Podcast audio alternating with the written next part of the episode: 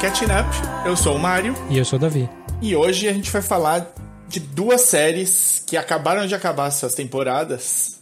A primeira, a grandiosa Westworld. Eita. E a segunda, uma menorzinha, que com certeza menos alcance, do FX on Hulu, né? Uma parceria do FX com o Hulu, que chama Devs. É, e pode acabar com essa esperança aí, porque ela não é uma série, ela é uma limited series, né? Ela não tem outra temporada. Ela vai ser só isso aí, né? É só isso aí, história fechada. Maravilha. A gente vai falar bastante e bastante bem dela. Então a gente vai falar pré-spoiler e depois com spoiler, mas já, já vai, a, vai a recomendação aí. Se ninguém, se não conhecer, vai ser a sua descoberta do ano aí. Isso. E se você nunca ouviu a gente aqui no Catching Up, o que a gente faz aqui é geralmente explorar um tema em que um conhece um pouquinho mais do que o outro, para o outro correr atrás.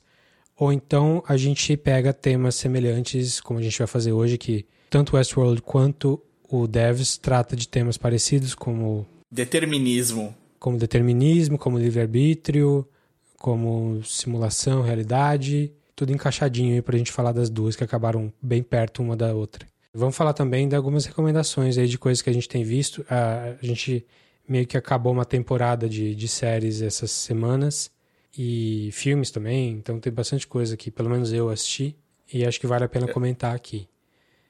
É... Eu assisti um pouquinho mais do mesmo, então vou poder comentar muito menos. Mas é sempre bom ter umas dicas novas quando a gente está na quarentena, né?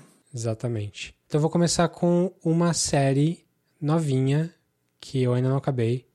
Uma série da Amazon do Greg Daniels, que é um cara que veio do The Office, que fez King of the Hill. É um cara muito do ladinho do Mike Schur lá do The Good Place. Que é uma série chamada Upload. É uma série com algumas ideias meio parecidas com o Good Place. É um tom meio parecido, mas não é no mesmo nível. Mas é bem legal, bem interessante. A ideia da série é uma mistura do Good Place com aquele episódio do Black Mirror, que eu não vou falar qual, mas a ideia dele é que você coloca a sua consciência numa nuvem para viver num paraíso. E o upload é uma mistura dessas duas coisas, porque se você tiver dinheiro, você pode fazer o upload da sua consciência para um, um paraíso, para um. Tipo, tem várias empresas concorrentes. A série trata, pelo menos até onde eu tô vendo, que eu tô na metade, trata de, principalmente de uma delas, chamada Lakeview. E é uma coisa que você continua em contato com o pessoal vivo. Então tem a pessoa que, que cria o seu avatar ali no, no nesse paraíso, você continua falando com ela, você pode fazer ligação para pessoas de fora. Então é um jeito de você não morrer.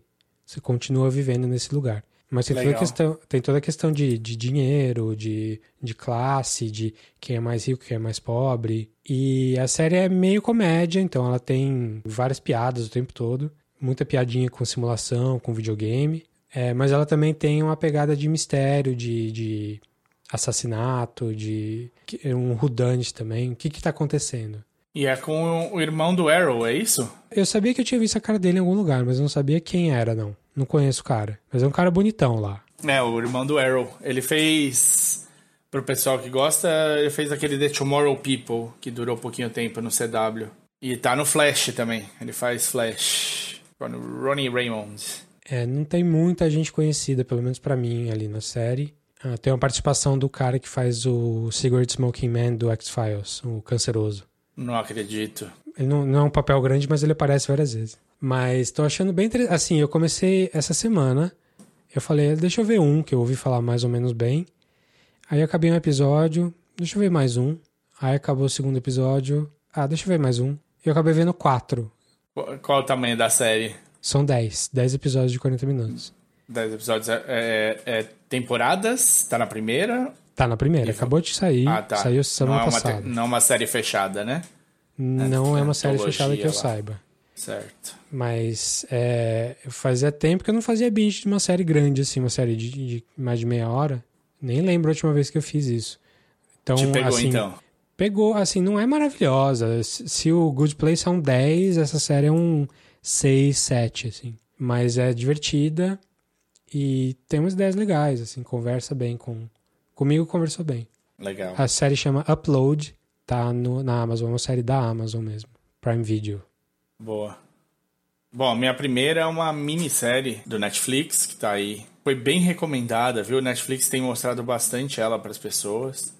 Chamada Unorthodox, que em português ficou Nada Ortodoxa. Nossa. Ela é, saiu agora no final de março. Ela foi inspirada num livro que X.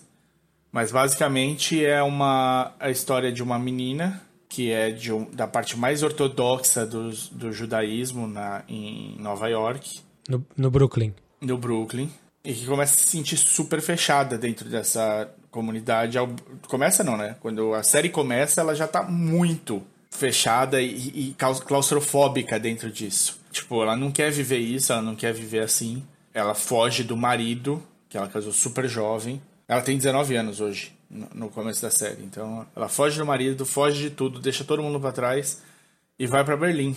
É, onde, tipo, a mãe dela, que meio que é uma ovelha negra já do, do, do dessa parte ultra-ortodoxa do, dos judeus, vive. Mas ela não vai para encontrar a mãe a princípio, ela vai para se descobrir. Atrás dela vai o marido com um primo, porque o rabino deles manda os dois irem atrás para encontrar a Etsy. Cara, é interessante, mostra, tipo, primeiro, para quem não conhece muito bem o, o, lado ortodoxo do judaísmo, né? É, mostra um pedaço muito, muito interessante dessa, de, de, desse nicho, desse, dessa comunidade.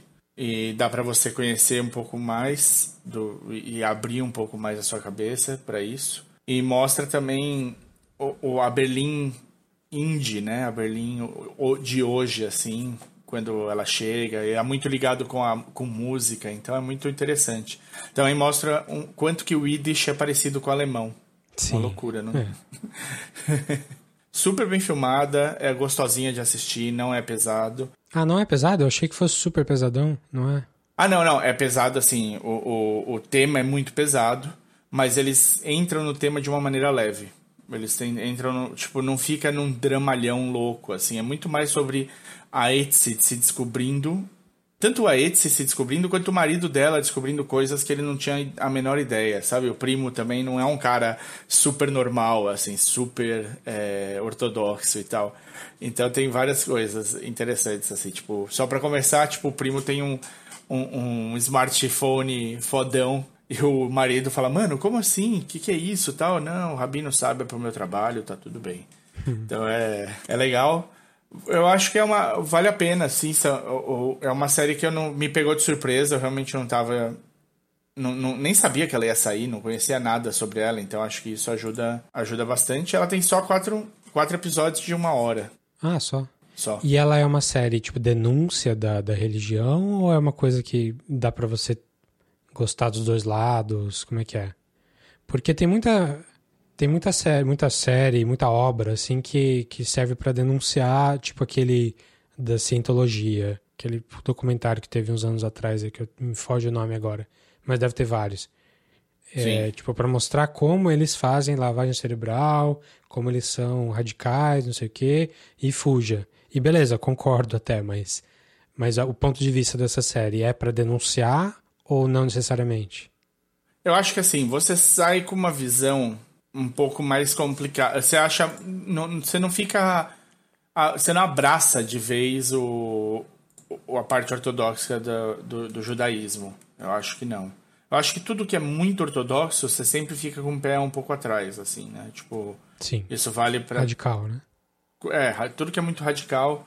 Extremos nunca são bons, né? Mas a série, assim, ela, ela mostra e deixa você tirar suas próprias conclusões. A Etsy, não, no, no começo da série, ela não desce o pau nada. Você só sabe que ela precisa sair disso. Ela não aguenta mais, ela precisa sair.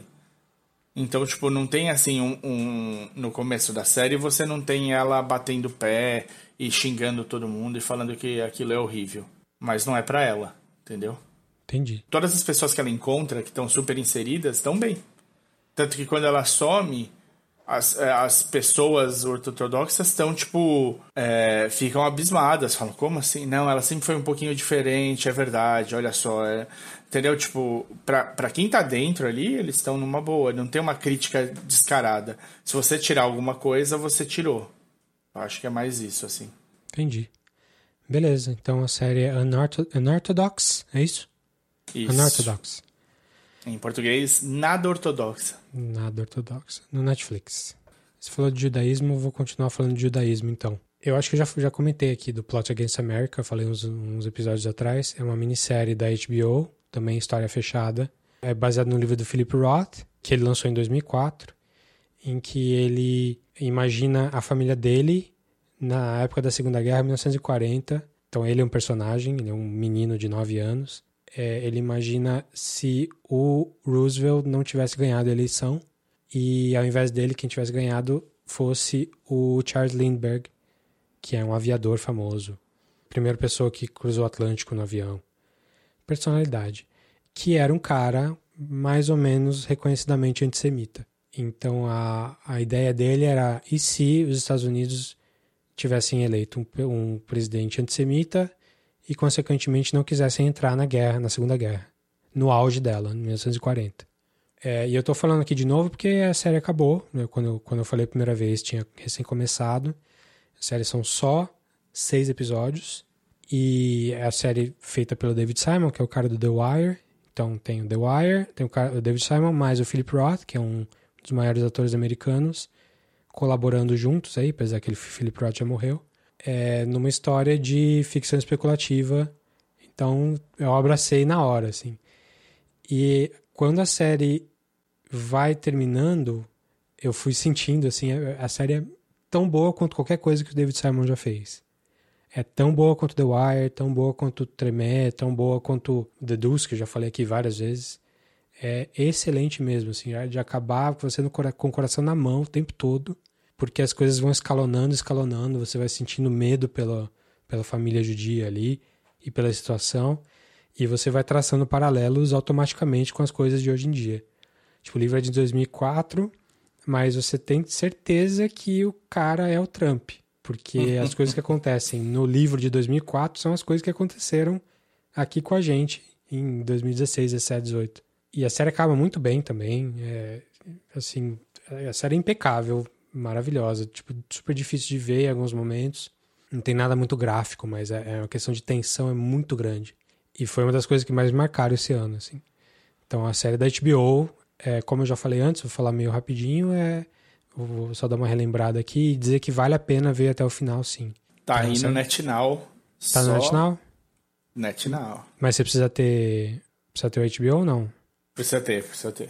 Quem ah, tá. assina o pacote tem. Eu não sei se a HBO ainda tá aberta, né? Ela ficou com o sinal aberto por um bom tempo. Acho que não tá mais, não. É possível. Os telecines aqui, pelo menos, eu tenho a vivo. Tá, aqui tá tudo fechado. Hum. Telecine, HBO, tudo. Entendi. Mas enfim, a série então... chama Plot Against America, tem na HBO, HBO Go, HBO Now, Net Now, essas coisas. E no seu torrent, torrent próximo, se você for do torrent. Plot Against America, do David Simon. Boa. Essa é pesadona, essa dá pra saber que é boa já. Altamente recomendada. A segunda que eu vou falar, você assistiu o primeiro episódio, chama Channel Zero. Channel Zero. Tá na Amazon, né? Tá na Amazon. É sci-fi, é do, do canal Sci-Fi, mas é a, tá na Amazon Prime. É uma série antologia, né? Aquelas séries que cada temporada é uma história. Tipo American Horror Story. É, tem algumas. O, tem, tem, tem, algumas que, faz, que ficou desse jeito. A American Horror Story acho que é a que mais ficou famosa nesse formato aí.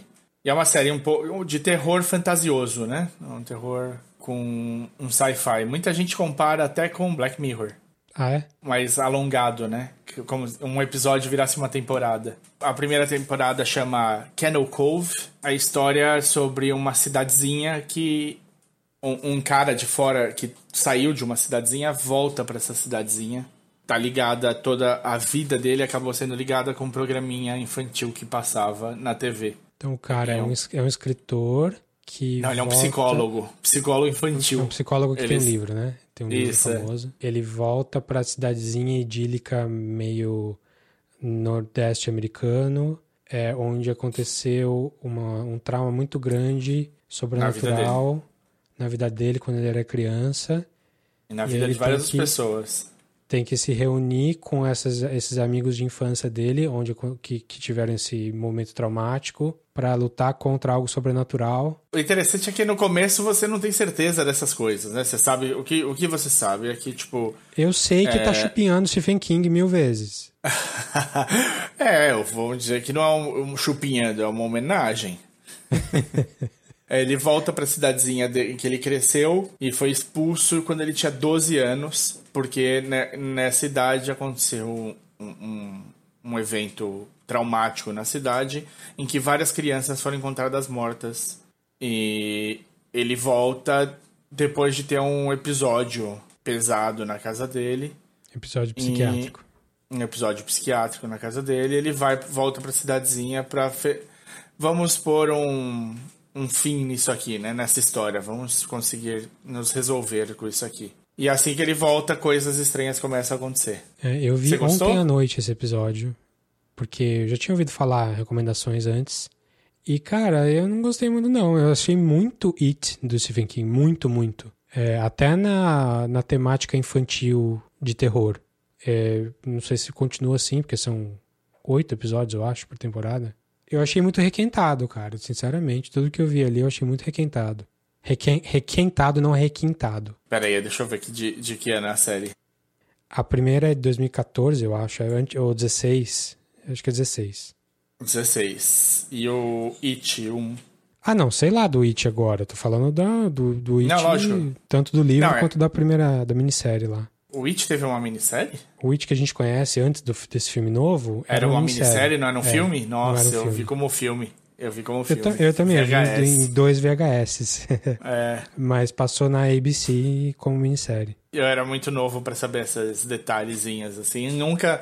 It nunca foi uma coisa assim. Eu, tem, tem obras do King que eu adoro. Minha mãe era uma leitora voraz de Stephen King. Mas It, Cujo, esses minha até Christine, assim, que ela até gostava do filme, mas eram, eram os que são muito, tipo, óbviosãos, assim, ela não pegava. Não, não pegava ela de, de prima, assim, não. Então aí não, não, não cresceu em casa, não ganhou aquele status do iluminado, assim. É, não, nem para mim. Eu não sou tão fã dele, não. Até, até porque é, já, já, já recomendaram pra gente de fazer episódios de Stephen King, mas eu não conheço o suficiente para fazer, assim. Mas nem é, por isso, é, mas eu vi a minissérie, essa minissérie antiga aí, não vi o remake agora recente, não li o livro It também, é, mas eu sei o quanto que ele tá na, na cultura, né? E assistindo o Channel Zero, eu achei que não tinha nada de novo ali. Talvez tenha nos outros episódios, mas esse primeiro não me pegou muito, não. É interessante porque o Channel Zero é de 2016 e o It, o, a refilmagem, filme que até ficou meio. Foi badaladinho, né? Quando saiu Foi, a primeira. Muito dinheiro. Fez, fez um sucesso. Né? Muita gente gostou, cara. Bizarro. Todo mundo em volta de mim adorou o It. Eu achei meio. Pum. Mas o. Você viu? Eu vi, eu vi. O 2 eu dormi. Não, o 2 eu dormi, é. cara, juro. O Channel Zero pode ter aberto sem querer, a porta para um lançamento melhor do, do It. Que eu, eu acho que já estava sendo produzido quando o Channel Zero saiu. É, provavelmente. É. Foi, acho que é aquela, aquela coisa assim, puxa, passou tanto tempo desse tipo de filme, vamos aproveitar? E, ele, e, e sabe quando a onda volta, assim, tipo, vai a onda, e aí depois ela volta com, com te, o, filmes dentro do mesmo tema, né? Coisas, produções dentro do mesmo tema, ou temas Sim. parecidos. Então é engraçado, porque já fazia muito tempo, né, que tinha saído tanto o livro quanto a, a minissérie filme que a gente viu lá na década de 90. Sim. Então, de repente, alguém pegou no ar essa, essa coisa, olha, dá pra gente fazer. E... Mas você acha que de escola do Stephen King essa primeira temporada ou você acha que não? É bem homenagem ali mesmo? Ela descola em alguns pontos, ela tem, ela tem algumas coisas muito criativas, muito, muito criativas nessa primeira temporada mas essa a sensação dessa coisa do, das crianças e, e, e, essa aura da estranheza que causa, né, para um grupo específico de pessoas é fica na, na temporada inteira, nessa primeira temporada inteira. Os pontos que eu gostei da, dessa primeira temporada é que tipo não tem nada Tipo, tem muita coisa fantasiosa e tal, mas não tem nada que é explicado. Ah, não, tá só na cabeça da pessoa. Então, tipo, se ela olha pro lado e tem um monstro parado ali. Tem um monstro a outra, ali. É, exatamente. Qualquer outra pessoa que olhar pro lado e olhar, vai estar tá o monstro parado ali.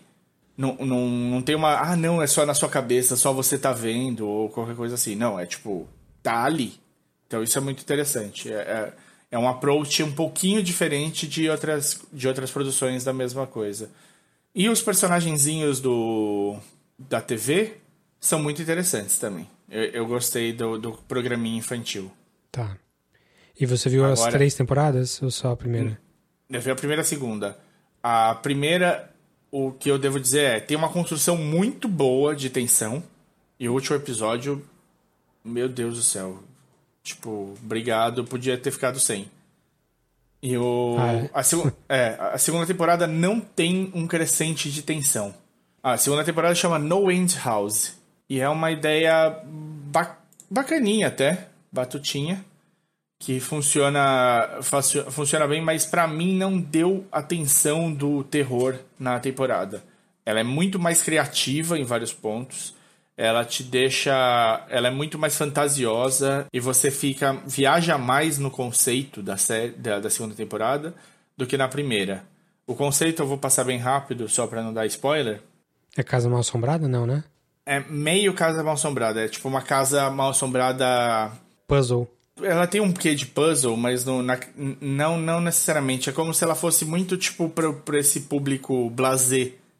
Ele, a ideia é basicamente assim, as redes sociais, nas redes sociais, você, se você estiver passando na, no seu feed e aparecer um vídeo disso daí, é que você está convidado para essa casa. Ninguém sabe, cada vez ela aparece num lugar, eles montam num lugar a casa, e você, tipo, é um desses convidados. Se você souber, você vai descobrir o endereço nesses vídeos. Vão, vão aparecer outros para você. Não é para todo mundo, é uma coisa meio exclusivista, assim. E aí você vai para essa casa e são seis quartos. Dizem que quem chega no sexto nunca mais é visto. Cada quarto é um pouco mais é, tenso do que o anterior. Mas é tudo uma tensão, tipo, que não parece que você vai se dar mal. Entendeu? Em momento nenhum. É só uma tensão de você ver coisas que você não estava preparado. E aí todos vão pro sexto quarto, e aí é que a coisa é, é, altera um pouco, assim. E você e gosta mais da segunda do que da primeira? Como ideia, eu gosto mais da segunda. Como ideia.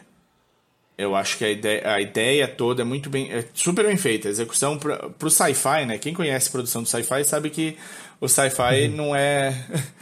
não, não é conhecido por pôr muito dinheiro nas coisas. A produção tá, tipo, impecável, assim mas eu acho que a ideia é muito mais nova na segunda temporada do que na primeira. A primeira é menos nova, mas a história tem mais força. Eu gosto do, da primeira porque eu acho que tá todo mundo super bem, inclusive tipo a mãe, o, o, o psicólogo, a, a o ex-interesse amoroso, tá todo mundo super bem, assim. Eu gosto muito da, da primeira no, no, no, no trabalho total. A segunda eu gosto muito que a ideia é mais nova, tem uma coisa mais. mais Black Mirror. Eu acho que me interessou o Channel Zero quando falaram da terceira, que a terceira é excelente, mas eu não, não vi ainda, então não sei. Te conto daqui a umas duas semanas. Beleza. Deixa eu falar então de duas séries que acabaram, uma que acabou a temporada e outra que acabou acabou. A que acabou a temporada é a Better Call Saul, que já faz tempo que a gente que, que eu tô fazendo, falando para você assistir aí pra gente fazer um episódio, que é a continuação do Breaking Bad, continuação prequel, que começou como uma série que você não dava muita coisa porque parece que eles estão querendo tirar o dinheiro o máximo possível ali da, da ideia do Breaking Bad. Vão pegar o advogado e fazer como é que ele virou o, o Saul Goodman. Mas ela vira outra coisa totalmente diferente. Não é uma série de tensão do jeito que era Breaking Bad, de plot, assim, de vamos ver o que vai acontecer. É uma série de personagem. Temporada depois de temporada, assim, isso foi, ficando mais claro que era uma série de personagem do Jimmy McGill ali, que é o cara que vai virar o Saul Goodman, mas não só dele, dele, do irmão dele e da Kim Wexler, que é a namorada dele aí em, em vários momentos da série. Ela especificamente, assim, tá maravilhosa. Ela é uma das personagens mais cativantes que eu conheço, assim, de, de qualquer série. E ela foi meio que o coração dessa última temporada agora. E eu não sabia se acabar agora ou acabar na próxima. E quando tava acabando ali, eu falei, vixe, por onde, por onde será que eles vão? E realmente não acabou ainda. Tem mais uma temporada só. Que sabe lá quando que vão fazer com essa quarentena agora. É realmente uma das melhores séries de agora, com certeza. Vale a pena demais. Ela tá inteirinha no Netflix brasileiro. Apesar dela ser uma série da AMC nos Estados Unidos. Fora dos Estados Unidos ela passa no Netflix. E essa última temporada foi super teve toda essa parte da caracterização que eu falei, de, dos atores mesmo, do, dos personagens mesmo. E também teve, como a série está se aproximando do Breaking Bad, também teve a parte mais violenta, porque sempre tem os núcleos ali, né, do, do advogado, do, do, do Jimmy McGill, mas também tem o núcleo do tráfico de drogas que acontecia antes do Walter White aparecer na cena. E nessa última temporada isso escalonou. Os caras manjam muito bem de como construir uma história bem feita com, com personagens interessantes e, e de, um, de um jeito legal. Tipo, cada episódio tem uma mecânica diferente ali. Eles usam muito montagem, montagem clipada, assim, mais rápida, para mostrar a passagem de tempo. Sempre tem alguma coisa que a série podia ser duas pessoas numa sala conversando, mas os caras se reinventam, assim. Então foi boa demais, assim. Better Call Saul, ela demora para voltar, mas quando volta, Assim, demora de verdade mesmo. Fica tipo um ano e meio sem ter, às vezes dois. Mas quando volta, ela volta assim, cada semana você quer, não, não vê a hora de começar, não vê a hora de, de sair o episódio novo. E aí, quando é. que você vai ver? É, o, vão, agora, a próxima temporada é a última? Como é que tá? A próxima é a última. Então, vai ser a sexta. É, a próxima vai ser a sexta temporada. Pra última, eu faço o catching up e a gente, a gente grava. Perfeito. E a outra série que eu ia falar que acabou, e essa acabou de vez mesmo, é uma série que a maioria das pessoas nem sabe que estava rolando ainda, porque ela fez muito sucesso no começo e depois morreu, que é a Homeland. Aquela série lá de 2011 sobre espionagem, sobre... No começo era sobre um, um soldado que tinha ficado preso no Afeganistão e voltou, e você não sabe se ele voltou virando casaca, convertido para o islamismo e tá querendo manipular e tal, ou não. Só que em algum momento ali no, no, nas primeiras temporadas ele sai da jogada, ele não tá não não tava mais na série. Tô falando isso porque se você viu um cartaz do Homeland recentemente, você não vê o cara. Faz tempo. E depois que ele saiu da jogada, a série virou da especificamente da Carrie, da personagem da, da Claire Danes, que tá desde o começo, forte assim, dela e do Sol, outro, outro cara chamado Sol aí, que é o chefe dela. Que tá desde o começo também. Que também tá desde o começo. A série, ela, ela não é que ela trocou de protagonista, mas ela, ela mudou de foco. Sim. Para mim, depois que o cara saiu, a série perdeu totalmente a visibilidade, mas para mim ela ficou melhor todas as Sim, temporadas. Você é um depois, defensor da série. Eu sou um defensor, assim, um dos poucos defensores aí. Se em algum momento você quiser fazer um catch-up aí, a gente conversa. Meu Mas... problema com a série é uma coisa só. Hum. A série tinha a chance de marcar história, na minha opinião, em como bater nas pessoas de frente, na cara, se ela terminasse a primeira temporada diferente. Eles escolheram um caminho safo na primeira temporada. E eu entendo. eu, é, eu entendo, porque eu já entendi que para você criar um personagem que é carismático e prenda as pessoas é muito difícil. Então você jogar esse personagem no lixo é muito rápido, é difícil. Não é todo mundo que tem essa coragem de fazer isso. E aí, para mim, tudo ficou. É, eles podiam terminar a primeira temporada com um, um, um bang, né? Ends with a bang, assim, tipo, pesado e mu mudar a história de tudo. E eles preferiram jogar salvo. Aí, a segunda temporada, eles até fazem coisas interessantes, mas é tudo abaixo do que poderia ter sido. E aí a terceira Cara, a temporada. É a que eu mais detesto. A segunda, para mim, é de longe a pior. E não é o que a maioria das pessoas acha. Eu, pra mim, a eu terceira. A estraga mais. A terceira, média. Me, me moeu. A terceira foi onde eu falei: ah, então tá bom. Então tá bom. Boa sorte pra você, Carrie boa, boa sorte, Sol. Eu fico por aqui. É, eu gosto porque ela, a série ela traz algumas ideias de coisas que estão acontecendo Então teve uma temporada aí, duas temporadas atrás, que era sobre fake news.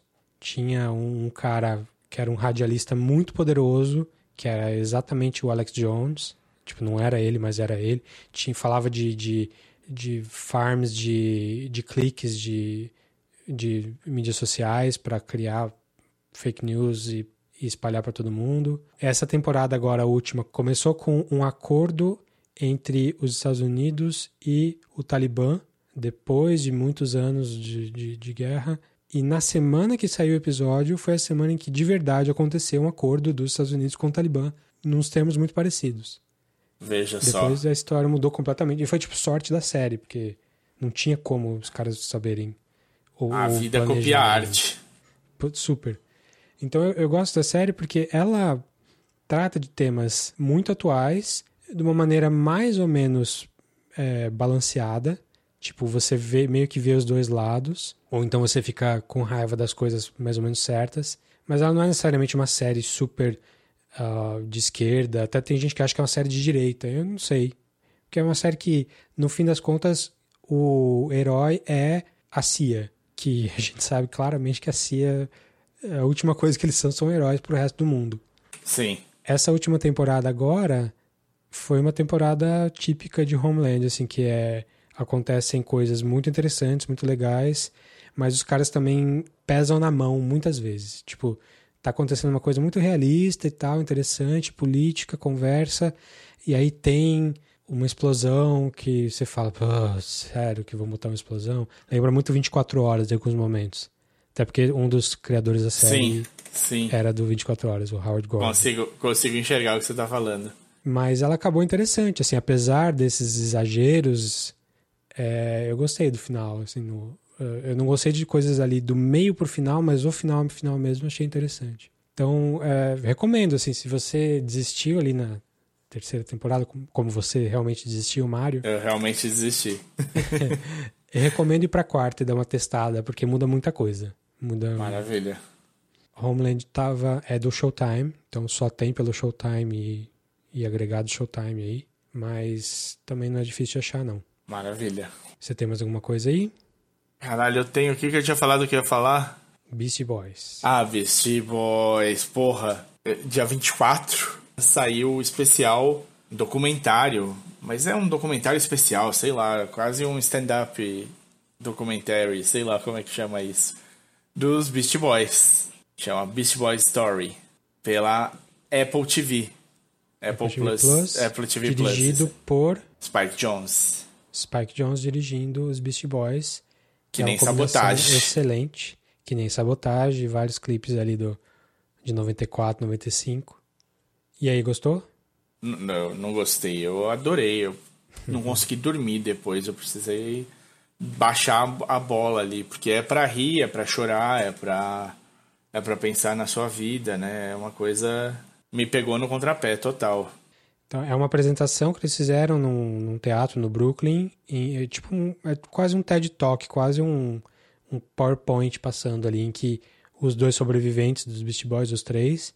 A.D. Rock e o Mike D. É o Ed Rock e o Mike D. Eles contam a história da banda, desde o comecinho, desde lá da pré-hardcore, quando eles eram crianças mesmo, não é nem adolescentes, crianças. E, eles vão contando o que acontece, passam a maior parte do tempo no, nos early stages da banda. Aí falam um pouquinho na, da, da, do meio da banda e aí correm no final, né? O final quase, quase não aparece no, no show. Sim. Mas também é uma, um, uma oportunidade deles de homenagear muito Adam Yauch, que morreu em 2012. MCA. MCA. Cara, é muito engraçado, né? Porque eu tenho muitas memórias com Beast Boys na minha vida. E, assim, eu sempre gostei, mas eu nunca tinha. Tipo, eu só fui dar atenção mesmo pro Beast Boys já nos anos 2000 ali, depois do. Depois da virada, né? No século 21 mesmo. Eu, tipo, quando saiu o Tibetan Freedom Concert, eu sabia que o Adam Yacht estava ligado de alguma maneira, mas eu não sabia quanto, não sabia que ele era o super idealizador da coisa. Eu adorava Root Down, que é a, a, versão que eles fizeram no Tibetan Freedom Concert, adorava. E eu não tinha. Eu mal entendia, né, sobre a liberação do Tibete, como é que, era, como é que isso funcionava. Tava, tipo, eu fui estudar a partir daquilo ali e ler sobre o assunto e tal. Então, sempre teve ali, né, o, o Hello Nest, quando saiu o Intergalactic, ele ficava em primeiro e segundo lugar do Disque MTV todos os dias da semana, praticamente, assim, né? Ou primeiro ou segundo. Mas eu não, não tinha dado valor pra banda mesmo. Tipo, era uma banda legal, eu gostava. Mas sabe, tipo, Sabotage, por exemplo, entrou bem mais tarde na minha vida. Eu acho que Sabotage, inclusive, no mundo, né? Teve, tipo, estourou na época. E depois teve um ressurgimento de Sabotage que virou um, um, um ícone cult, assim, né? De sons. E, e eu só fui dar realmente valor pra Sabotage muito depois. E eu manjava tanto deles que, tipo primeira vez que eu vi Sabotagem, eu achei que eles tinham, tinham uma banda tocando com os caras, entendeu? Uhum. tipo, eles eram só os rappers, eles eram só os caras cantando. E aí, claro, né? Tipo, nesses últimos 10 anos eu aprendi muito mais de, de, de Beast Boys e virou uma banda querida do coração.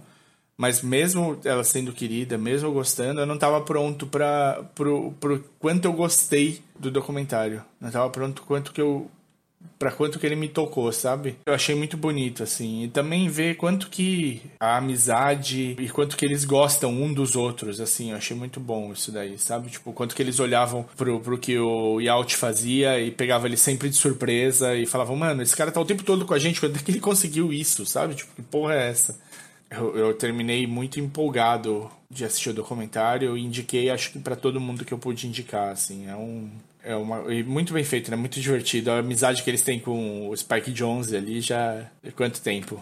Anos é, e anos. Né? Desde 93, 94, né? Quando eles fizeram os clipes. Sim. É um documentário muito solto, assim, uma apresentação muito solta. Então tem piadinha no meio, tem erro no meio, intervenções. É bem a cara do Spike Jones e a cara dos Beast Boys mesmo. Tá bem de acordo. Eu gostei também, eu achei bem legal não sei se eu amei o documentário, assim como todo, porque eu achei que tem umas falhazinhas, assim, de podia ter explorado mais outros trechos da. explorado melhor outros trechos da carreira deles. Mas como é um negócio super pessoal, os caras queriam falar daquilo e beleza, eles falaram.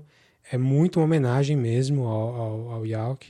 Eu tenho uma história parecida com a sua, assim, de, de, de saber quem eles eram bem cedo, mas conhecer um pouco mais só no fim dos anos 90 ali com o Hello Nest e de gostar mesmo do meio dos anos 2000 para frente. Sim. De ir atrás e o Sabotagem ele voltou tipo na época do Hermes e Renato aqui no Brasil, até porque o Hermes e Renato é chupinhadaço do clipe do Sabotagem. Isso, foi isso que trouxe de volta.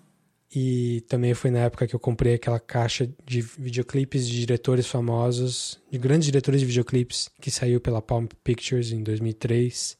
Que eu já falei aqui outras vezes também, que tinha o Gondry, o Spike Jones, o Mike Romanek, o Chris Cunningham, uma galera, assim.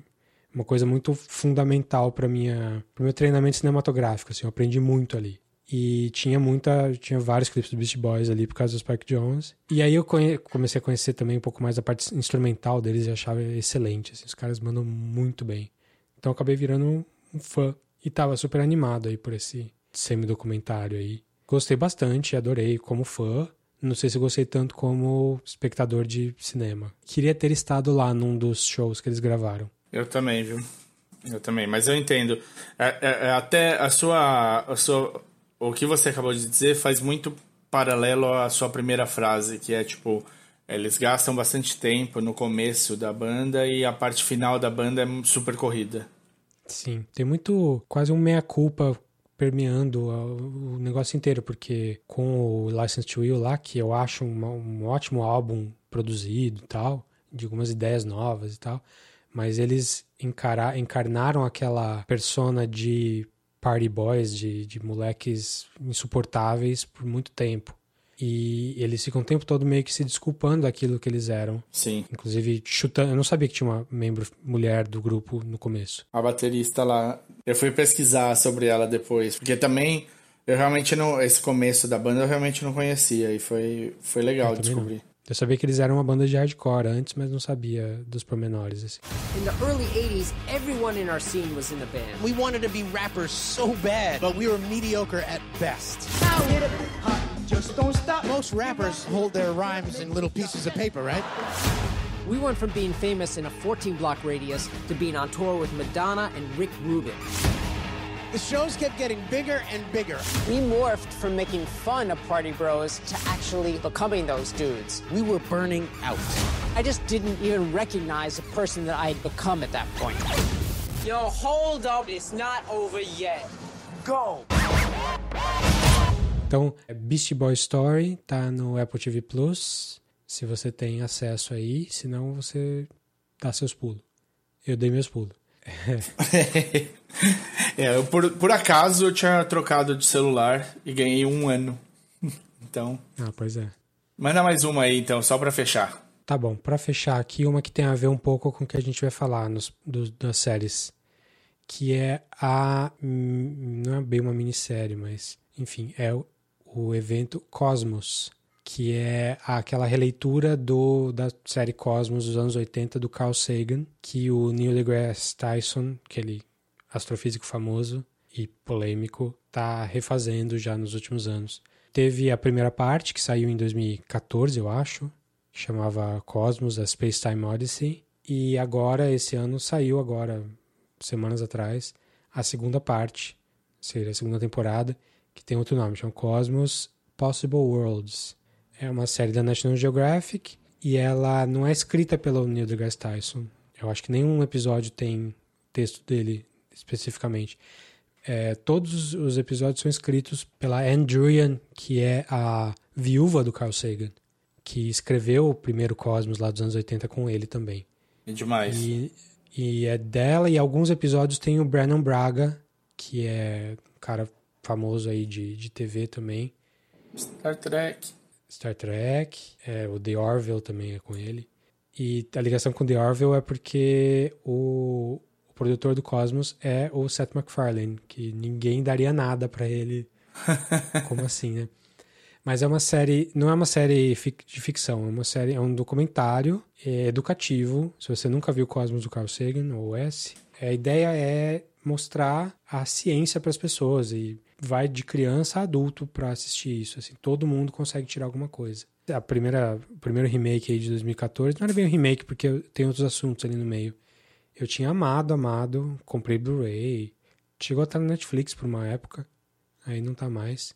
E agora saiu essa segunda. O Neil deGrasse Tyson tava dando no saco já, não aguentava mais ouvir tipo a personalidade dele por aí, porque ele é meio mala. Sim. Ele é uma mistura de tiozão com mala. Sim. Mas ele tem o papel dele de, de educar e ele é um ele é meio que o sucessor do Carl Sagan não só nessa série, mas na vida. Sim. Ele é, dire... é exatamente do... o que eu ia falar. Ele é diretor do, do Planetário de Nova York e tal. Mas eu não tava com tanta vontade de ver essa, essa sequência porque a personalidade do, do Neil deGrasse Tyson estava meio gasta comigo. Mas eu comecei a ver e, cara, desencana, assim, não tem problema. O cara manda muito bem como apresentador, assim, ele ele consegue passar um, um tom educativo e, e, divertido ao mesmo tempo. E o texto não é dele, enfim, o texto é da, da Andrew mesmo. E o texto é excelente, assim, não é só sobre espaço, é sobre ciência como um todo. Então tem muitos episódios sobre espaço, porque o Carl Sagan veio daí também. Mas Carl Sagan veio do espaço? Sobre... veio dessa área de, de ah, astrofísica. Mas também tem sobre eh, biologia, tem sobre grandes personalidades, grandes cientistas, tem a, a, os, a Madame Curie, tem o, o, russo que ajudou a criar o Museu de Sementes Mundial, que foi perseguido pelos, pelo Stalin. Tem várias outras coisas, às vezes eles focam num personagem só, assim, e, e sempre não é nem com atores, é, é sempre animado quando é assim, quando é personagem histórico. Então é uma animação super bem feita. Eu acho super legal. Eu gosto do clima, eu gosto do, dos efeitos que eles usam. São para ser uma série da National Geographic, ela tem bastante, bastante orçamento. Assim, dá para ver que os caras gastaram bem para fazer. É, o anterior foi um sucesso, né? O anterior foi super bem. Foi, foi e esse tá tão bom quanto. Então, se você viu o primeiro lá e gostou, vai pro segundo que tá tão bom se não tá melhor. Ainda faltam uns dois episódios para terminar, são 13. Mas tem episódio que você sai assim, eu pelo menos saio quase chorando de tão, ó, oh, ciência, que maravilha, como que a gente chega nesse ponto. e ao mesmo tempo tanta merda acontece no mundo e tal. Então a série é do National Geographic. Se você tem o Disney Plus, por algum por acaso você tem o Disney Plus, tá lá no Disney Plus também, que a National Geographic vem junto. Talvez seja passando no National Geographic Brasil também, mas eu não tenho certeza. Mas recomendo demais.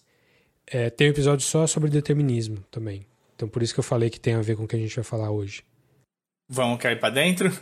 Vamos, vamos falar um pouquinho do Westworld da terceira temporada. Se você não viu ou quer mais quer saber do devs e tal, dá uma olhadinha aí no seu tocador de podcast que vai ter a minutagem certinha de que hora que a gente vai falar de cada coisa. Você pode pular para lá direto. Quando a gente fala de spoilers, está anotado também toda vez.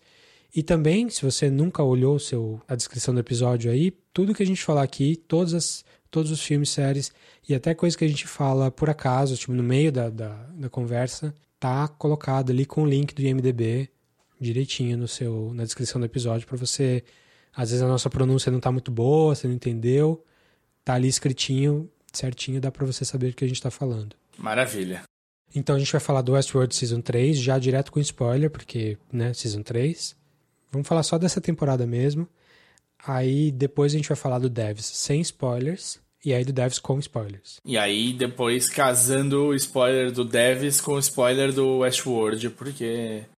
É, a gente pode. Mas aí a gente avisa também. Se você ainda vai querer ver o Westworld depois, tá, tudo vai estar tá na descrição do episódio aí com a minutagem certinha.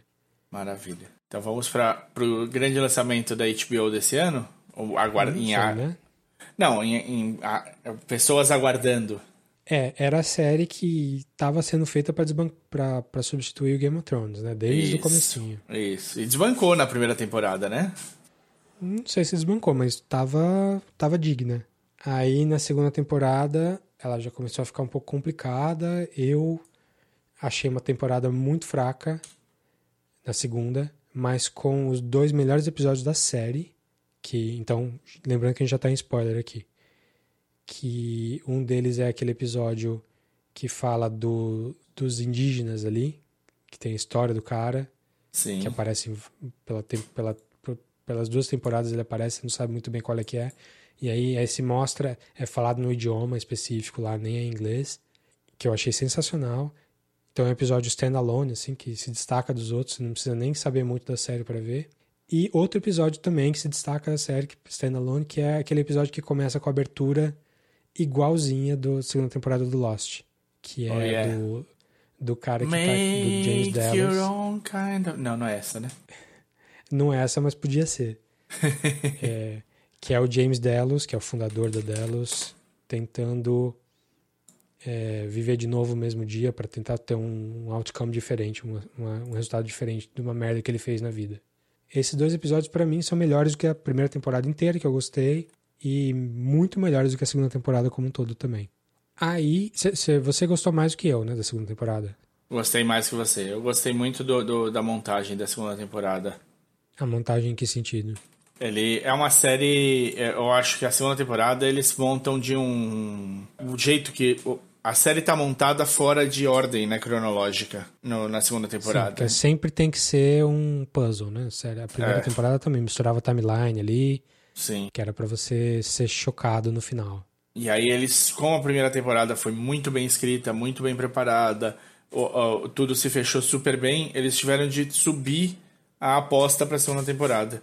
E eu, eu comecei meio não gostando disso.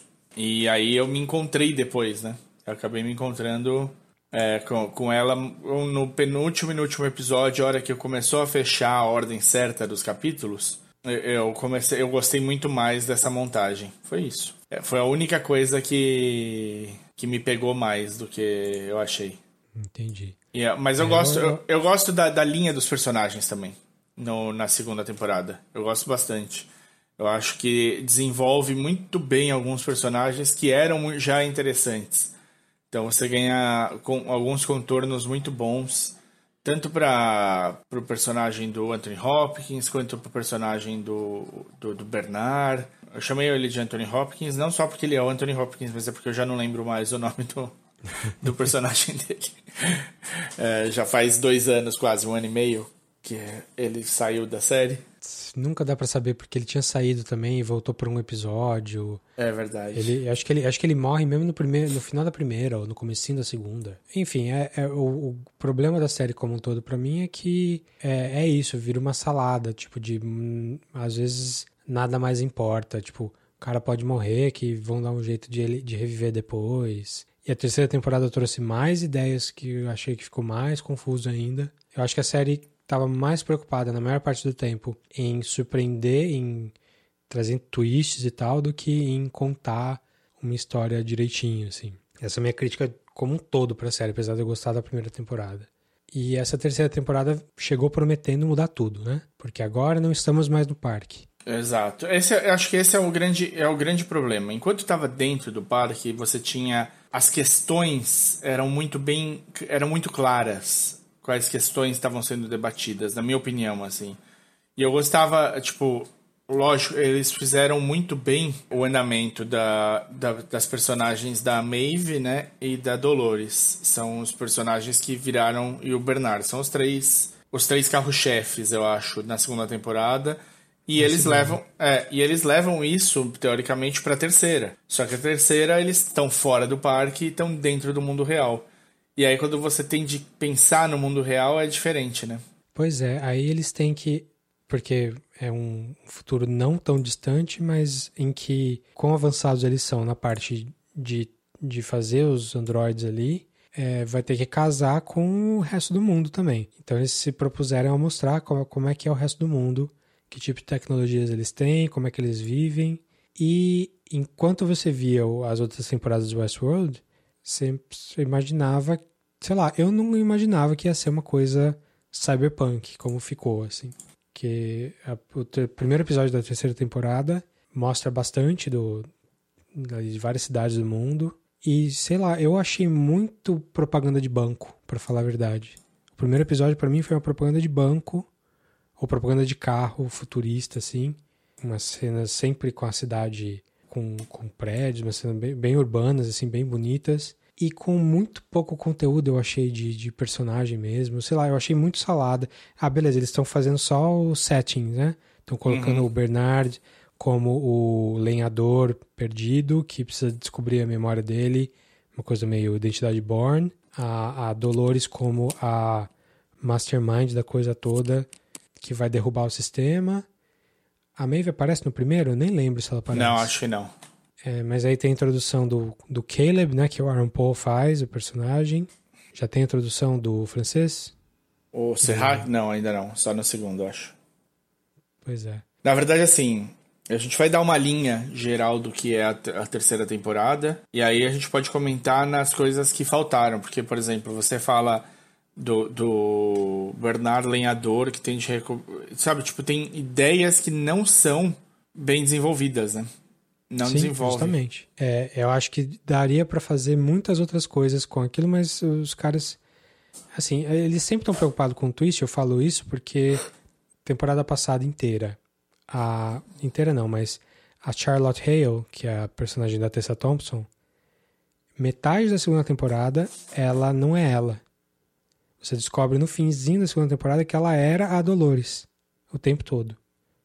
Ou, sei lá, aquele período de tempo lá. A atriz, a própria Tessa Thompson, não sabia disso. Então ela atuou ali os episódios até a última, até a revelação, sem saber que ela estava fazendo outra pessoa. Então não, é, parece uma coisa artificial.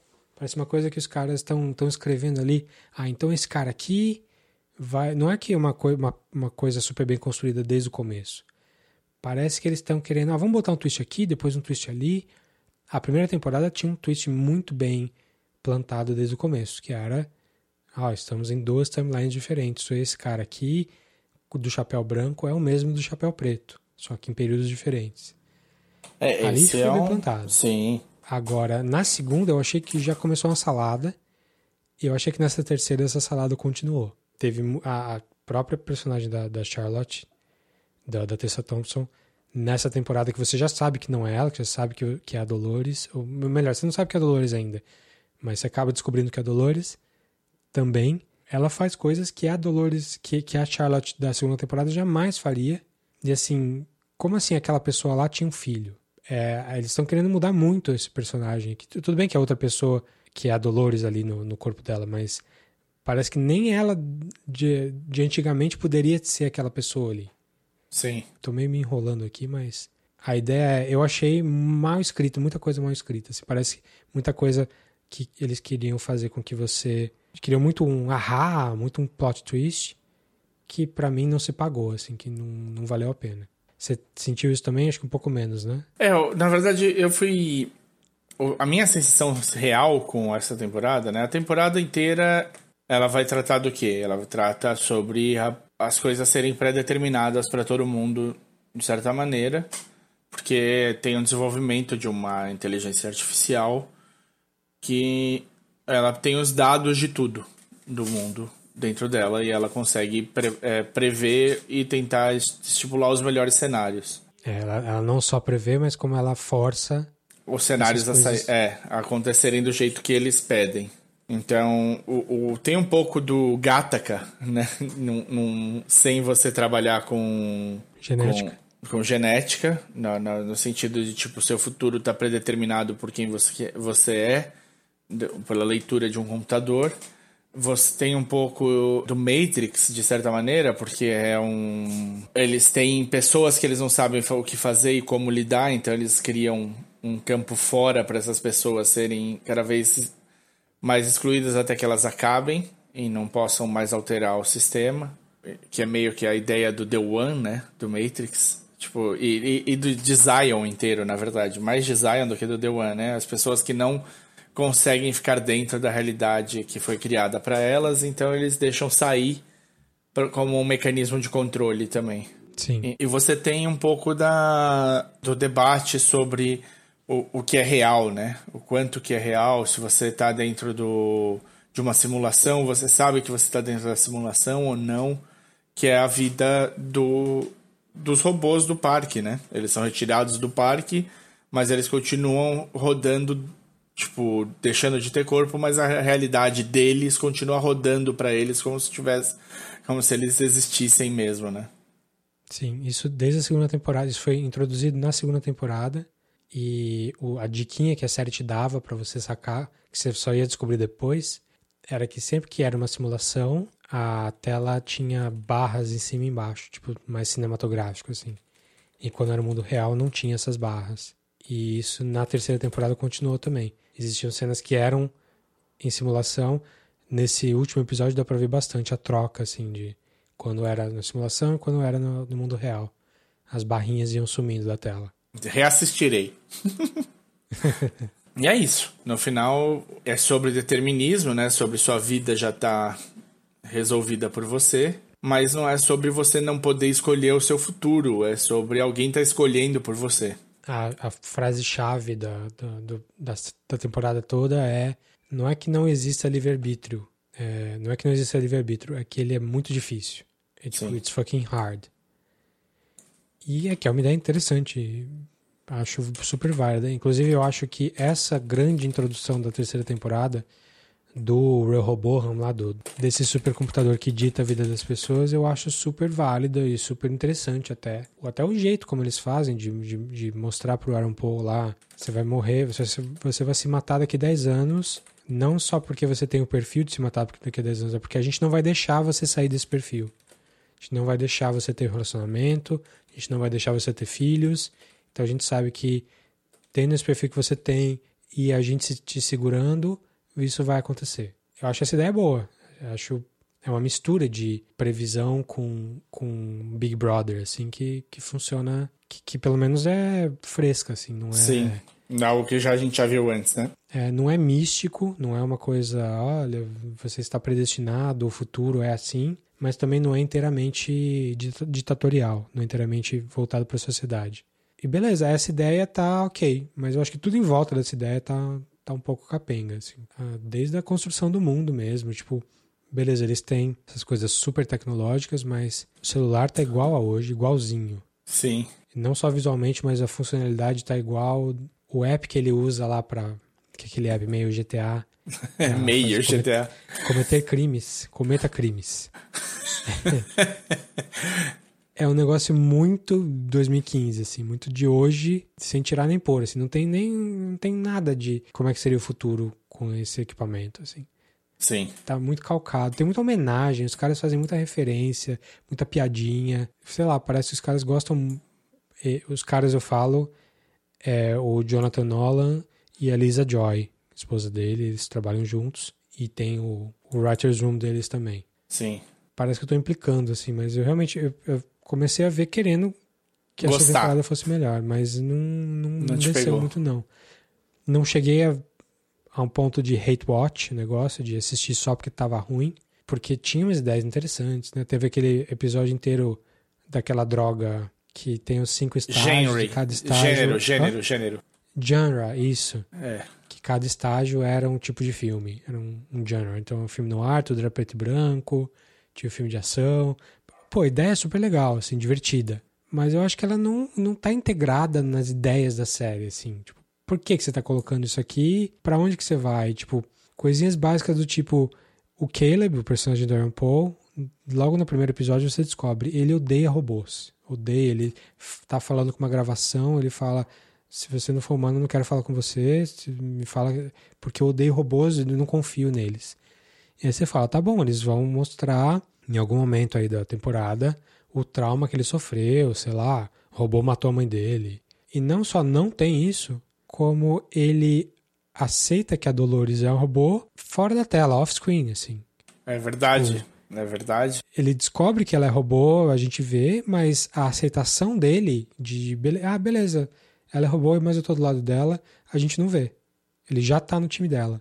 Então são muitas Verdade. coisinhas que são plantadas e não são, não tem um payback depois. Que é verdade mesmo. é- Ele tem toda essa parte mesmo que você. que ele tem uma, uma questão com esse, com esse lado do, de robô e tudo mais, de AI e tal. E na hora do vamos ver, isso não tem peso nenhum, né? Sei lá, eu acho que a personagem da Maeve tá completamente perdida na série, assim, desde a segunda temporada, eu acho, assim. é- Ela teve a questão Sim. com a filha dela lá, e nessa temporada inteira ela foi sendo manipulada pelo Serac lá. Ela mudou de, de lado sem muito motivo, sem muito. Tipo, ela podia ter feito o que ela fez antes, que é uma coisa super mágica, super Deus Ex Machina, tirou do chapéu. Ah, então ela consegue, ah, sei lá, derrotar o cara só com a força do pensamento? Por que ela não fez antes? Isso também é uma dúvida que traz, que é na questão do. da Tessa Thompson, a Charlotte Harris, quando ela aparece Uhum. pra, e ela desliga a Dolores. Quando ela descobriu que ela podia É. fazer isso? Que não foi na É, tela. sei lá. Eu imagino, foi fora de tela, com certeza. Foi no período em que ela tava ali mani- eh, tipo, maquinando pra se vingar da Dolores Prime. Porque a Charlotte é- não deixa de ser uma Dolores também, né? Sim. Aliás, a cena da Dolores, da, da- da- aliás, a cena da Charlotte, do final da Charlotte ali, eu gostei, aquela explosão e tal, do nada. Achei legal, achei espetacular, assim, no, no sentido real da palavra. E gostei dela saindo toda queimada dali, que foi uma surpresa, né? Foi uma, ela tava no meio da frase, aconteceu. Mas realmente acontece um monte de coisa fora da tela. Tipo, a- as maquinações dela aconteceram fora da tela e pra quarta temporada, sabe lá quando vai sair, também a gente viu na cena pós-créditos ali que, tipo, tá, como é que ela foi de A até B? Como é que ela voltou a trabalhar pra Delos, sendo que semanas antes ela estava sendo ah, denunciada na Delos que ela era um robô e que É. a Charlotte de verdade estava morta. Sim. Então tem muita coisa mal explicada, assim. Ela deve ter hackeado alguma coisa, Ah, eventualmente, então, mas e mudado o status dela pra ela poder ir pra Dubai. Mas, tipo, é um pouco over mesmo. O negócio dessa temporada, pra mim, é que eu passei a temporada inteira entendendo que eles estavam pondo peças no tabuleiro. Ok, eles estão pondo peças no tabuleiro. E até falei isso pra Marina, falei, não, daqui a pouco o jogo começa. Eles vão fazer isso até tipo o sexto episódio pra começar a fazer essas peças se mexerem. Mas o meu problema real não é só que as peças não chegaram, só foram se mexer no fim mesmo. O meu problema real é que o desenvolvimento que era pra pôr as peças no tabuleiro foi muito lento. Eu acho. E, e, e, e não, não foi muito lento no sentido de tipo, ah, a coisa não andou.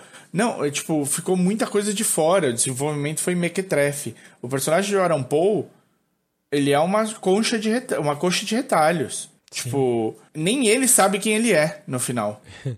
Porque ele é quem ele é porque ele tem uma mãe esquizofrênica que tá dando muito trabalho, tá dando muito gasto para ele, ele tem que pagar as contas da mãe no hospital, mas a gente sabe que não tem mais doença na sociedade de Westworld.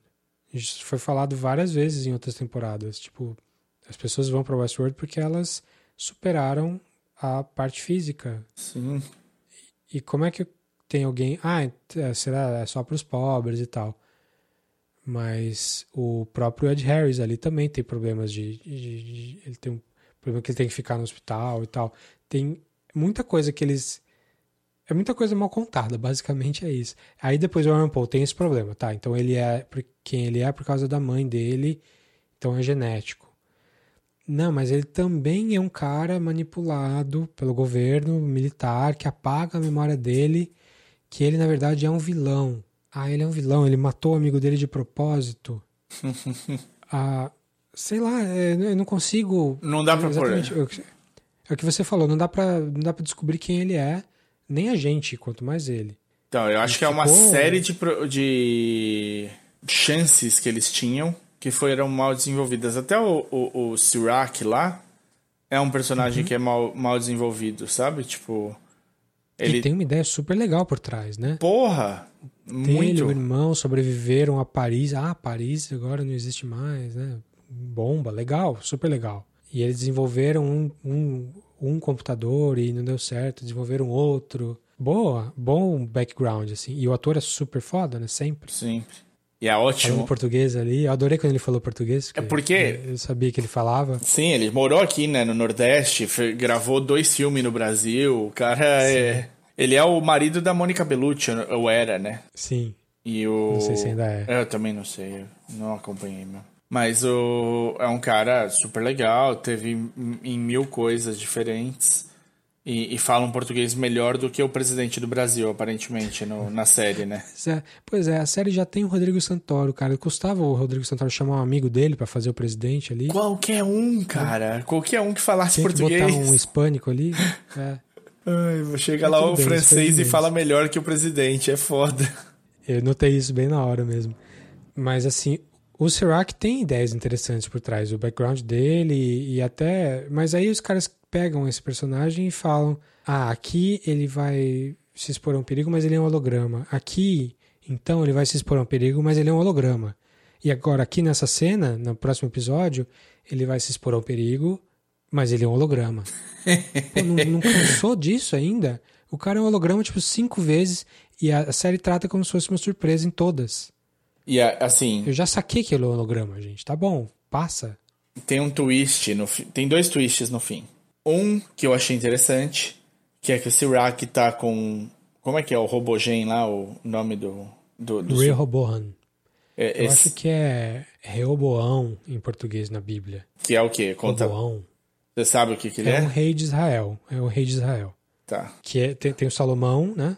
O Solomon é o, é o primeiro computador que eles fazem, e o o Rehoboam é o segundo. Boa. Então é a sucessão de, de reis de Israel.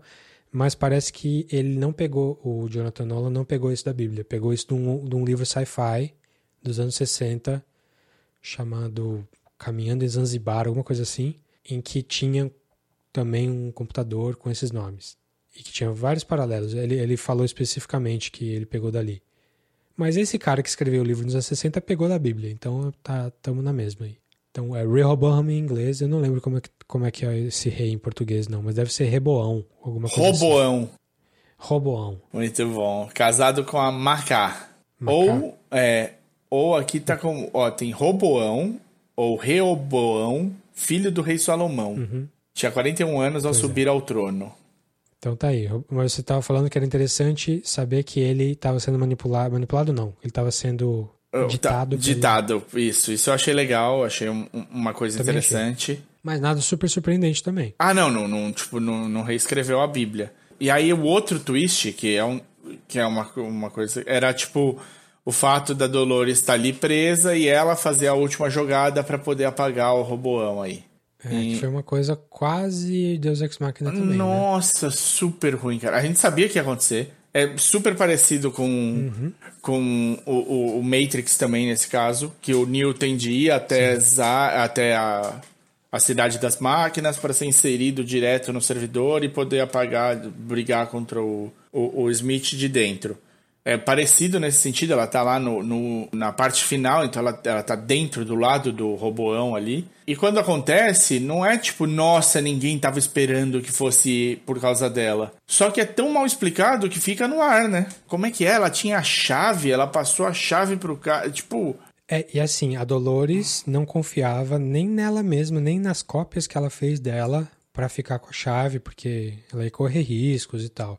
Então ela deu a chave pro Bernard, que era um cara que ela não sabia onde estava e que ia apagar a memória dele, ia deixar ele vivendo como um fugitivo barra lenhador lá, não lembro o que ele fazia ali, que estava sendo ativamente procurado pelo mundo inteiro. Tinha foto dele. Ele era um risco maior até do que a Dolores para isso. Até porque ele não sabia, ela não sabia que se ele ia ser confiável para ela no final. Então tá tudo muito mal contado, assim. Ela podia ter feito, ter escondido essa chave de N maneiras. Mesmo- Do mesmo jeito que ela botou a galera toda num satélite na, na Terra, sei lá, bota a chave em outro satélite. São dois. Enfim, é muita coisa só pra plot e não pra realmente desenvolvimento de personagem. É, então, eu- eu senti essa falha. Eu tava esperando. Eu entendi que eles tinham de mostrar o mundo que a gente tá vivendo. Eu sei que eles não vão ter o dinheiro que o, e o tempo que o Spielberg teve para desenvolver, por exemplo, o Minority Report, né? Que o Spielberg pegou cinco caras de cada área para imaginar como é que seria dali a tantos anos a área. Então, tipo, várias coisas que estão ali no, no Minority já estão acontecendo. Reconhecimento facial para fazer é, propaganda direcionada, todos esses tipos de coisa que quando o Minority Report saiu não existia em sonho ainda. Eu entendo que eles não fossem ter esse tempo nem essa eh, disponibilidade para fazer isso, mas eu esperava que a- o desenvolvimento fosse melhor. Eu esperava, por exemplo, me importar mais com o personagem do Caleb. Sim. É, eu queria ter uma ligação. E eu esperava, tipo, especialmente, tipo, a Marina saiu super chateada com a Maeve, que era uma personagem que ela adorava. E ela achou horrível a personagem nessa temporada. E, e- É tipo, o mais, máximo que ela faz é nas- na, na simulação da guerra ali. Sim. Que é totalmente pra nada. É, é só pra ficar aparecendo, ah, a gente tem o contrato dessa atriz, vamos usar. Olha só o Pra Santoro. você dar tchau pro Rodrigo, pro Rodrigo Santoro duas vezes. Sim, passa o Santoro na tela um pouco. Ele se despede em dois momentos diferentes da- da- dessa série, enquanto tem outras participações especiais de gente. Ah, olha, lembra desse cara? Também era um robô. Que aparece assim, aparece e desaparece, vai embora, você não sabe o que aconteceu. Sim, você tem, tipo, o filho do, do cara que tá na à frente da Delos agora, que é o cara que tem a chave e tudo mais, que é o moleque do Newsroom, John Gallagher Jr. É, que também, tipo, o que, que ele vira? Ah, Nada. Pra Entra, nada. entra e sai como nada. A Pon Clementif também entra e sai como nada. Eu, achei um desperdício de personagens que podiam ser interessantes, sabe? E aí, eu- a, a minha, a minha posição no fim terminou. Eu realmente gostei da primeira temporada, acho a primeira temporada muito boa. Eu gosto da segunda. Eu não gostei da terceira. Mas eu não vou criticar a série agora, porque a- eles têm a chance de se redimir na quarta. E se no final três de quatro temporadas forem muito boas, faz parte ter uma em baixa. Todo mundo assistiu Lost aqui, a gente sabe como é.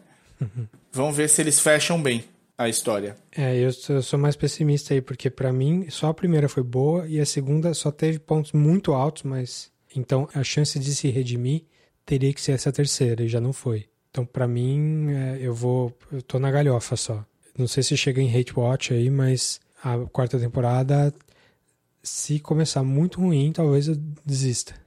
Sei lá quando também. Não sei nem se vai ter mundo quando sair a quarta temporada, né? Realmente. Não dá pra ter a menor ideia. Porque a primeira temporada é 2016, aí a segunda é 18 e a terceira é 20. E agora com quarentena, etc., com certeza não vai ser em 21, não. Não, não tem nem como, não tem nem como, né? Eles demoram muito Pois é. pra fazer as temporadas e as temporadas de Westworld são super caras, então E não deram muito, muita audiência, não. Parece que o final da terceira deu menos audiência que o final da segunda, que já não tinha dado tanto. Ih, caralho. E eles já confirmaram que tá. Vai ter a quarta. Confirmaram a quarta. É, só que ao mesmo tempo, o Nolan e a Lisa Joy já fecharam acordo com a Amazon para fazer outras coisas que não falaram ainda. Então, mais motivo para a quarta atrasar. É. Sabe lá quando. Vamos ver. Então é isso, Westworld Season 3. Não gostamos no geral. Eu gostei menos que você, mas. Ah, você... muitos problemas de desenvolvimento, cara. Muitos problemas. É. A ideia, tem ideias interessantes, de novo, ideias interessantes, mas problemas de desenvolvimento. Bora Bom, lá? Vamos encerrar o Westworld aqui, vamos falar do Devs. Devs. This is your station? But what am I actually doing here? I'm not gonna tell you. Don't worry. You're gonna figure it out.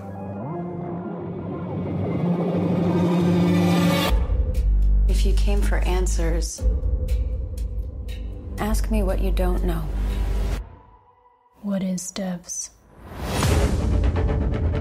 This is the only principle you need to understand. Nothing ever happens without a reason. Everything was determined by something prior. The sense that you were participating in life was only ever an illusion. Life is just something we watch unfold.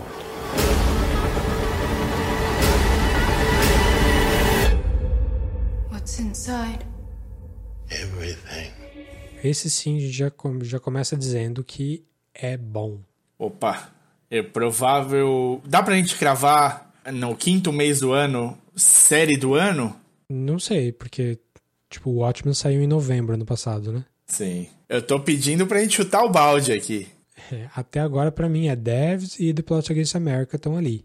Boa. Vou preciso, é, preciso terminar o plot para poder falar. É, mas vamos falar um pouquinho do Devs então. Devs é a série do FX do Hulu, produzida, escrita, dirigida também pelo Alex Garland, que é um roteirista que já tem muita, muita história e a gente falou um pouquinho dele no, no episódio anterior e a gente já falou dele quando a gente falou do Annihilation, uns anos atrás aqui no podcast. E quando falamos Annihilation, lembramos de Ex Machina dele também, né? Lembramos de Ex Machina, lembramos do Sunshine com Danny Boyle e lembramos até do The Beach, que foi o primeiro filme dele, A Praia com o DiCaprio e Danny Boyle também.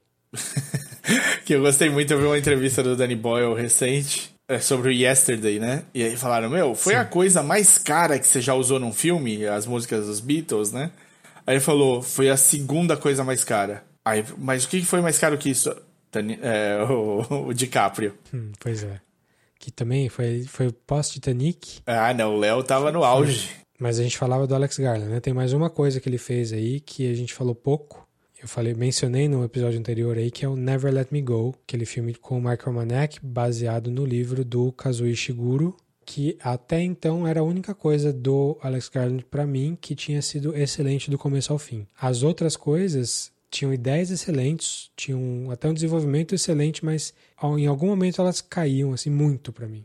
Para mim o principal disso é o Ex Machina. O visual é maravilhoso, as ideias que ele coloca ali são ótimas, mas ele não explora nenhuma delas. Ele fala de, de AI, né, de inteligência artificial, teste de Turing, não sei o quê, mas ele só menciona, assim, ele não, não aprofunda muito. E como eu gosto desse assunto, para mim isso marcou muito, porque Ex Machina não foi grande coisa. O Annihilation é uma salada, tem coisas super legais e tem coisas muito bestas. Tipo, tem aquele monstro que aparece no meio do filme que para mim ainda é, se não é o melhor monstro que eu já vi na vida de cinema, tá no top 3 fácil. Mas também tem algumas coisas muito esquisitas e não muito bem desenvolvidas, eu acho. Mas no geral eu gosto do Alex Garland, mas eu nunca tinha amado nada que ele tinha feito do começo ao fim. Never Let Me Go foi o mais próximo disso. É um cara de ótimas ideias e algumas falhinhas no, no, nos finais dele, né? Sunshine é famoso por isso, né? Sunshine é um ótimo filme, mas aí no final ele muda. E inclusive o próprio Alex Garland e o próprio Danny Boyle não gostam do que eles fizeram com o final do filme. Não se sabe muito se foi só por causa do estúdio ou foi ideias deles mesmos, mas viram um slasher do nada e pior do que tudo que veio antes. Mas aí, Alex Garland, que tava, veio de dois filmes com muito sucesso de crítica, não tanto de público, que foi o Annihilation e o Ex Machina, resolveu fazer uma minissérie com o Hulu com o FX. Já, já dava para ficar de orelha em pé. O que, que ele vai fazer ali? Aí ele escalou o Nick Offerman para ser o protagonista, mais ou menos protagonista da série, né? O pôster da série, pelo menos, é o Nick Offerman, que é o Ron Swanson, Parks and Rec, fazendo, ao invés de ser um ludita que prefere construir a própria casa e não quer saber de tecnologia, aqui no Devs ele é um tipo um Steve Jobs da vida, assim, ele é o o outro lado. Dono de ele é o outro lado, ele, é, ele vai pro outro lado do espectro. de uma empresa de tecnologia, sim. E na série ele coloca também a Sonoya Mizuno, que já tinha feito outras coisas, tanto no Annihilation quanto no Ex Machina. Ela é aquela robô japonesa do, do Ex Machina. E no Annihilation ela é a dublê de corpo da. Ela dança com a. Natalie Portman. A Natalie Portman. Não é a dublê de corpo, mas ela, ela interage com ela ali. O espelho, né? Da Natalie Portman. Isso. O espelho, exatamente. E mais um monte de gente que a gente não conhece muito, assim. A, o grande, outro grande nome da, da série que as pessoas não conhecem é Alison Peel. Newsroom, Scott Pilgrim. É o ano da Alison Peel, né? É, porque ela tá no Picard também, né? Opa. E nas duas, não sendo a melhor pessoa do mundo, assim, né? Pois é. E outra pessoa que você vai saber a cara, mas não vai saber o nome, é. Pelo menos eu não sabia o nome dele, apesar de ter visto ele muitas vezes, é o Zack Granier. Sim, é um cara que tá em 30 coisas que você já assistiu. Que é o cara mais velho. No, no Devs, ele é o chefe de segurança da empresa, a Maia. E eu conhecia ele principalmente do Fight Club. Sim. Em que ele é o chefe em que do o Edward Norton. Edward Norton, naquela cena em que ele se bate na, na sala do chefe, ele é o chefe. Sim. E ele também fez o Good Wife, né? Good Fight. Sim, tá nas duas. Em ambos, nesses dois lugares e em todos os outros 800 créditos que ele tem, ele faz geralmente papéis de até uma pessoa durona, assim, mas é, geralmente muito longe do que ele fez no Devs. Aquele é um bruto, aquele é um segurança mesmo. Então vamos falar rapidinho da, da, da, premissa da série, né? Porque a gente fica falando aqui de, de casting, se você não está interessado, não adianta. A ideia da série é: o Nick Offerman lá faz o Forrest, que é esse, esse chefe da, da, de uma empresa muito grande do Silicon Valley, que você nunca sabe muito bem o que faz, assim, mas é, no primeiro episódio você saca que eles têm uma divisão que trabalha com computadores quânticos, quantum computing. A, a ideia é que os, alguns funcionários de, de, dessa companhia aí, a Sonai Mizuno é uma delas, o namorado dela é outro, que é um rapaz russo. Sergei. Faz o personagem Sergei. Eles, na verdade, ele é, trabalha com algoritmo de predição então, a abertura da série, super legal. É ele é, é, demonstrando o algoritmo pro, pro, pro Forrest, pro Nick Offerman, em que ele ia conseguir predizer o movimento do, de um vermezinho, de um, um animalzinho muito simples. É, ele basicamente mapeou os neurônios e o, o, o hábito de movimentação do micróbiozinho. E aí você vê na tela ele sincando o movimento e tal, e o cara fica impressionado. E a abertura da série é ele sendo oferecido, sendo oferecido ao Sergei a chance de entrar para o time Devs, que é a parte da companhia que faz o desenvolvimento de, de coisas novas, de novas tecnologias. E é uma coisa super secreta que ninguém sabe exatamente o que acontece lá, porque ninguém que, que trabalha lá pode falar o que eles fazem. Isso tudo é feito de uma maneira assim muito, de um visual muito assim, muito bonito, muito suntuoso, assim, muito verde, muita floresta, fotografia muito bonita e num tempo muito devagar, assim, bem calmo, bem sério. Sem pressa. É, é uma série que Sem rapidinho você percebe que eles vão falar sério sobre os assuntos. Sim. Acho que em termos de premissa, plot, é só isso que a gente vai falar até a gente entrar em spoilers. Vamos falar um pouco mais de temas antes de spoiler, mas em termos de plot, a gente vai descobrir o que é Devs a partir daí e como que esse cara se encaixa ali. E tudo isso é feito nesse clima bem lento, bem uh, solene, assim, bem uh, filosófico, porque já dá para ver que os personagens têm discussões muito profundas uns com os outros, filosóficas mesmo, sobre a natureza da realidade, sobre o futuro e sobre computação quântica. Isso no começo já aparece bastante. Então dá pra ver que é uma série que vai tratar de filosofia, do começo ao fim. E em algum momento existe um elemento de mistério, de, de thriller. O que você pode esperar da série é isso, uma série sobre filosofia, sobre, mas também uma série muito tensa, uma série que se leva muito a sério, o que pode ser um defeito grande Ou um acerto, né? Grande. ou um acerto muito, muito importante. Eu acho que aqui já dá pra dizer que foi um acerto pra gente, né? Ela aposta, é uma série que aposta alto, e como toda aposta, é, quando dá certo, o retorno é grande. E essa série apostou alto e deu certo. Uma coisa que eu não, que eu não posso deixar de comentar é o trabalho da trilha sonora. Nossa senhora, sim. Era outra coisa que eu ia falar bastante. Se a fotografia Ah, é o cara- incrível e é super bonito e tem todo um trabalho estético pra fazer, a trilha sonora dá o mood da série o tempo todo, te põe na beira da, da cadeira quando precisa pôr, te deixa é, acachatado quando precisa quando você precisa tomar uma porrada. É uma série que é, o- o- se você não assistiu um episódio, mas ouviu o episódio, você vai ter plena noção do que está acontecendo no- na série.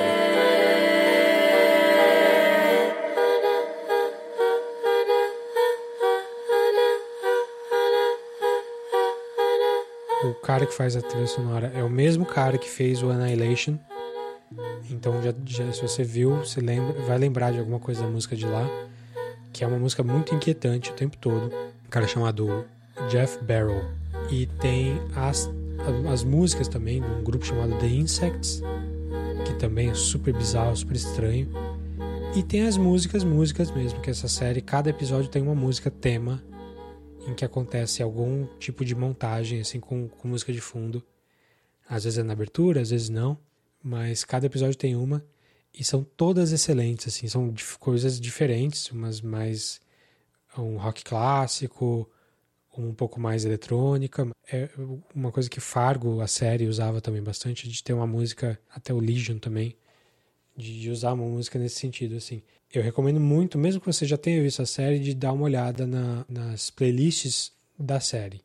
Porque tem essas músicas e tem a trilha sonora. É uma coisa que, que vale a pena ouvir fora da série, assim. É bem, bem legal mesmo. Você, você notou isso também, da, não só da trilha, mas das músicas? Sim, sim. Eu acho que todo o trabalho tá bem. É, é, tem muito cuidado, né? Eu não sei. Eu não sei. O engraçado dessa série, pra mim especialmente, é que eu não tinha a menor noção de que ela estava sendo desenvolvida. Então, quando sai um produto tão bem cuidado assim, é sempre uma surpresa, né?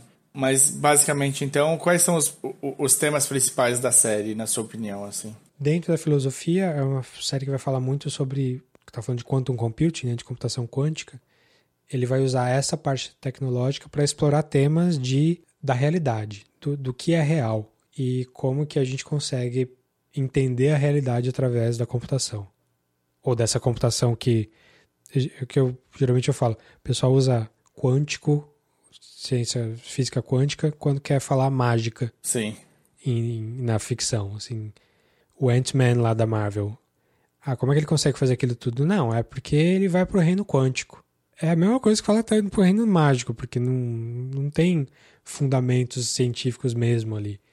Aqui nessa série, não. A ideia, ele, ele quis pelo menos embasar, não sei se mostra muito, mas ele quis embasar com coisas que poderiam acontecer. Acho que ele está mais calcado na realidade, assim, no, no, no- na possibilidade da realidade. Então, acho que determinismo e, e o que é a realidade eh, são dois grandes temas da série, nessa parte filosófica. Mas também tem temas ligados ao plot, que não vou falar muita coisa aqui, mas de, de, de confiança, de, de como você encara a realidade, não só filosoficamente, mas na prática. É uma série que é uma série de ficção, mas ela não vai. Ela, ela só vai longe dentro do campo ali da possibilidade, assim. Ela nunca fala, dif- diferente do Westworld, assim, ela nunca fala, ah, não, mas isso aí é demais. Eu acho que ela tá sempre dentro da proposta dela. Sim. Não, não, ela não, não foge. Eu tenho. Eu tive uma ressalva em um episódio só. E os episódios seguintes baixaram. Quando eu- teve uma coisa que aconteceu em um, um episódio, bem no fim do episódio, que eu falei, ah, aí forçou demais agora. Tava indo tão bem. Você quer deixar pra falar depois? Vou ou- deixar de- pra depois. Mas os episódios seguintes já baixaram completamente isso e eu fiquei muito mais tranquilo com, com tudo. Beleza. Então, antes da gente entrar em spoiler aí, vamos só ver uma geral de, de por que que, por que que tá valendo a pena, assim, por que que, que ela tem de tão diferente. Porque, afinal, se você não tem Hulu aqui no Brasil, que não, tem, não existe oficialmente no Brasil, é difícil de assistir, difícil de achar. Não sei se o FX brasileiro tá passando, eu acho que não. Mesmo assim, enfim, não é uma série muito fácil de achar, não é uma série que tá fazendo muito barulho, a não ser pra crítica, mas a gente já cravou aí como série do ano praticamente, até agora pelo menos. Então, para você, que, que mais que vale super a pena nessa série?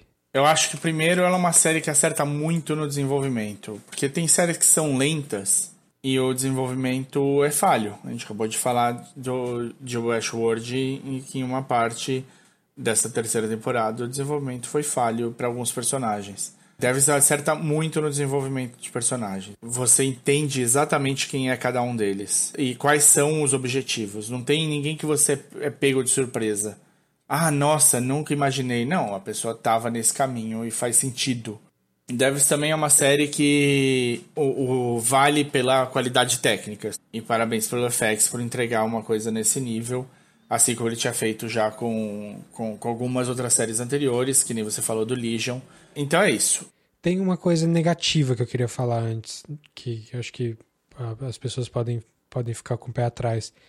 É que todos os personagens, como a gente falou, é uma série meio séria, os personagens são muito quase blasé. A atuação deles é muito petrificada, assim. Eles falam devagar, olhando para o espaço. Em alguns casos, tem a ver com o que acontece com a série, tem a ver com o plot. Mas em outros eu acho que não. É, eu, a, a sensação que eu tive é que é uma coisa que talvez fosse até uma crítica ao pessoal dessa área. Não, não sei. Não, é. não sei garantir isso, mas para mim fica muito uma ideia desse tipo de pessoa. Posso estar enganado. Eu acho que é muito do, do, do próprio autor, cara, porque o Annihilation tem um pouco disso tá todo mundo meio descolado da realidade, Sim. tá meio flutuando. Sim. A... Ex Machina um pouco menos, mas sei lá, eu acho que é dele. Eu acho que nesse aqui você tem algum, algumas pessoas que emulam bem, né? O, o Forrest, quando precisa, ele é, tem bastante emoção. O, o Jamie é um personagem que eu gosto muito também. E o Jamie não Sim. é um cara blasé. A gente vai falar né? um pouquinho melhor em, em spoiler, né? Mas acho que mesmo, mesmo o Jamie, que seria o cara mais coração, assim, da, da série inteira, que você que tá no pré-spoiler aí não sabe ideia, não faz ideia de quem é, tudo bem? Eu ainda acho que às vezes ele fica meio lerdão, assim, meio lerdão no sentido de, de lento, de, de falar devagar e de tá meio aéreo. Certo. É uma série de todo mundo é meio um pouquinho aéreo, pelo menos. Sim, sim. É uma série, é, ela tem esse, essas frases que precisam ressoar no ar um tempo até outra pessoa reagir, né? São, é uma conversa Sim. mais longa, assim, Isso. é um tempo maior para você entender o que está sendo falado e tal. Eu acho que é isso mesmo. Você tem que refletir em cada frase que é falada ali, porque tudo tem um pouquinho de significado. E aí nisso, algumas coisas talvez ele dê uma importância maior do que um peso maior do que elas realmente têm. Eu acho que principalmente nas coisas românticas. Eu acho que. E aí eu, talvez a gente vai discordar que eu sei que você é mais coração mole do que eu. Uma parte do romance ali eu, eu achei um pouco mais juvenil, assim. Não discordo. Dessa vez eu não discordo. Sou mais coração mole, mas é a parte que me impedece menos. Eu achei. Eu achei, inclusive, mudanças bruscas em alguns momentos de comportamento por pouco. Mas tudo bem, a gente pode falar sobre isso na parte de spoilers. Prefiro. Sim. Isso tudo não é é, não é suficiente para estragar a série assim nem um pouco. Ainda é uma série muito, muito acima da média e super recomendável pela gente. Sem dúvida, não. Eu acho que isso é um. São coisas pequenas que, assim, é bom que a gente possa comentar. É a mesma, da mesma maneira como você apontou coisas, por exemplo, quando a gente falou do, do Beast Boy Story aqui, para mim não diminuiu o quanto eu gosto do ele ter falhas. Eu acho que é, um, eu não espero um produto perfeito. Eu espero um produto bem trabalhado e esse é um produto cultural muito bem trabalhado. Sim. Muito bem, vamos expandir um pouquinho essa, essa conversa falando com, em com spoilers? Poxa, por favor, né? Eu tô aqui batendo na, na, na trave do spoiler o tempo todo. Você vai ter de fazer altos cortes aí. Não, acho que por enquanto a gente tá bem. Vamos lá. Então, a partir de agora, spoilers para devs.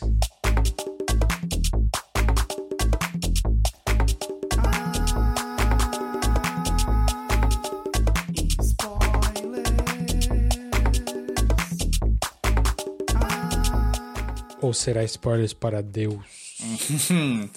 Você tá abrindo spoilers já com isso? Muito bem. Ué, você tá ouvindo depois da musiquinha de spoilers, era o seu. Exato. Spoilers para Deus. É uma ideia bobinha, né? Tipo, é uma piadinha É. interna. Sim. Que a série apresenta como piadinha interna mesmo. O cara mesmo fala, ah, foi só uma brincadeira que eu quis fazer. Exato. E beleza, eu comprei. Assim, porque ele falou isso, eu comprei. É, se não, se fosse Se sério, aí sério- seria horrível. Aí não. então tá, então a gente tá falando de determinismo versus multiverso. É isso? Isso. E ainda assim, multiverso determinístico também, né? Se todas as variáveis podem ser calculadas, tá tudo pré-determinado, É, mais de certa ou menos, maneira. né? Eu gostei muito da, da sacada final, assim, em que o único jeito de você desobedecer, de você escapar do, do determinismo, é você saber que existe o determinismo, você saber exatamente o que vai acontecer e só assim você pode desobedecer. Porque se você tiver um, filha, um filetinho de dúvida, você não consegue desobedecer. Você tá dentro da que tá pré- pré-determinado. E aí ela vai e ela faz, ela desobedece, consegue quebrar o ciclo, mas ainda assim o outro cara, outra pessoa, é, resolve não deixar isso acontecer. Que é o cara mais velho lá que tá do lado de fora e que, que derruba, que hackeia aquele elevador pra cair no chão. Pra matar eles mesmo assim. O Stuart, eu fui gostando cada vez mais do Stuart na, na série. Puta, eu adoro aquele ator. Toda vez que eu vejo ele, eu gosto dele. Ele é bem carismático pra mim. É, ele é muito bom. E a, e a narração dele, quando tá chegando, o, o, o Forrest tá chegando, ele tá narrando, é, é maravilhosa. Ele, tipo, você não sabe quem fala isso? Você não sabe? É, é, tipo, é, É, bom que eles arrogante, né? é, é bom que eles colocam isso na, na série. E é mais interessante ainda, ele ganha pra mim um, um ar quase místico, mítico e místico. Quando ele tá na porta, depois que o Forrest chega e tudo acontece ali, né? ali ele chega, de- tipo, sei lá quantas horas depois do Forrest chegar, e ele tá lá ainda. Ela vai e faz tudo com o Forrest. Quando ela volta, o cara tá lá ainda, né? Pra mim, ele fica quase como uma figura, um safeguard, assim, né? Porque pelo que ele faz, pela a, a atitude, que, a atitude que ele toma, ele é um. Ele é- seria tipo um. Num programa, a salvaguarda da, daquele programa funcionar mesmo se ele tiver um pau, né? É, é, aí você pode interpretar de, de várias maneiras. Ou ele é o cara que viu o futuro e viu que, que se ali ele desobedecesse, ele já previu que o universo ia acabar, e aí ele precisaria fazer alguma coisa contra, então por isso que ele estava ali para salvaguarda. Ou ele só estava agindo conforme o programa dele, que era salvaguardar o universo, assim. Ou é uma coisa pensada, ou é uma coisa determinística. De qualquer maneira, ele conseguiu manter o status quo. Assim, é uma série que se preocupa o tempo todo em dizer, olha, o status quo é imutável, e aí no final fala, mas tem um jeito de escapar, e aí... Mas não tem um jeito de escapar. mas não tem um jeito de escapar, exatamente. É, achei super legal essa ideia. E esse cara representa um pouco isso. Eu, eu- talvez a gente pudesse ter tido um pouco mais dele, Sim, do, do Stuart. dos motivos dele, porque realmente fica, fica em dúvida, tipo, o que, que será que aconteceu na cabeça dele ali pra ele estar ali naquele momento. Eu achei interessante também, porque a, a sensação que eu tive é que a Lyndon, em todas as, op- as opções, cairia. É isso mesmo? Ou Lyndon. É, perdão, o Lyndon. É, é uma atriz que faz, mas é o Lyndon. Na série é, um, é Eu fiquei super em dúvida, cara. Eu fiquei em dúvida várias vezes. É, é homem ou mulher? Ou, ou nessa época não importa? E por que, que eu tô preocupado?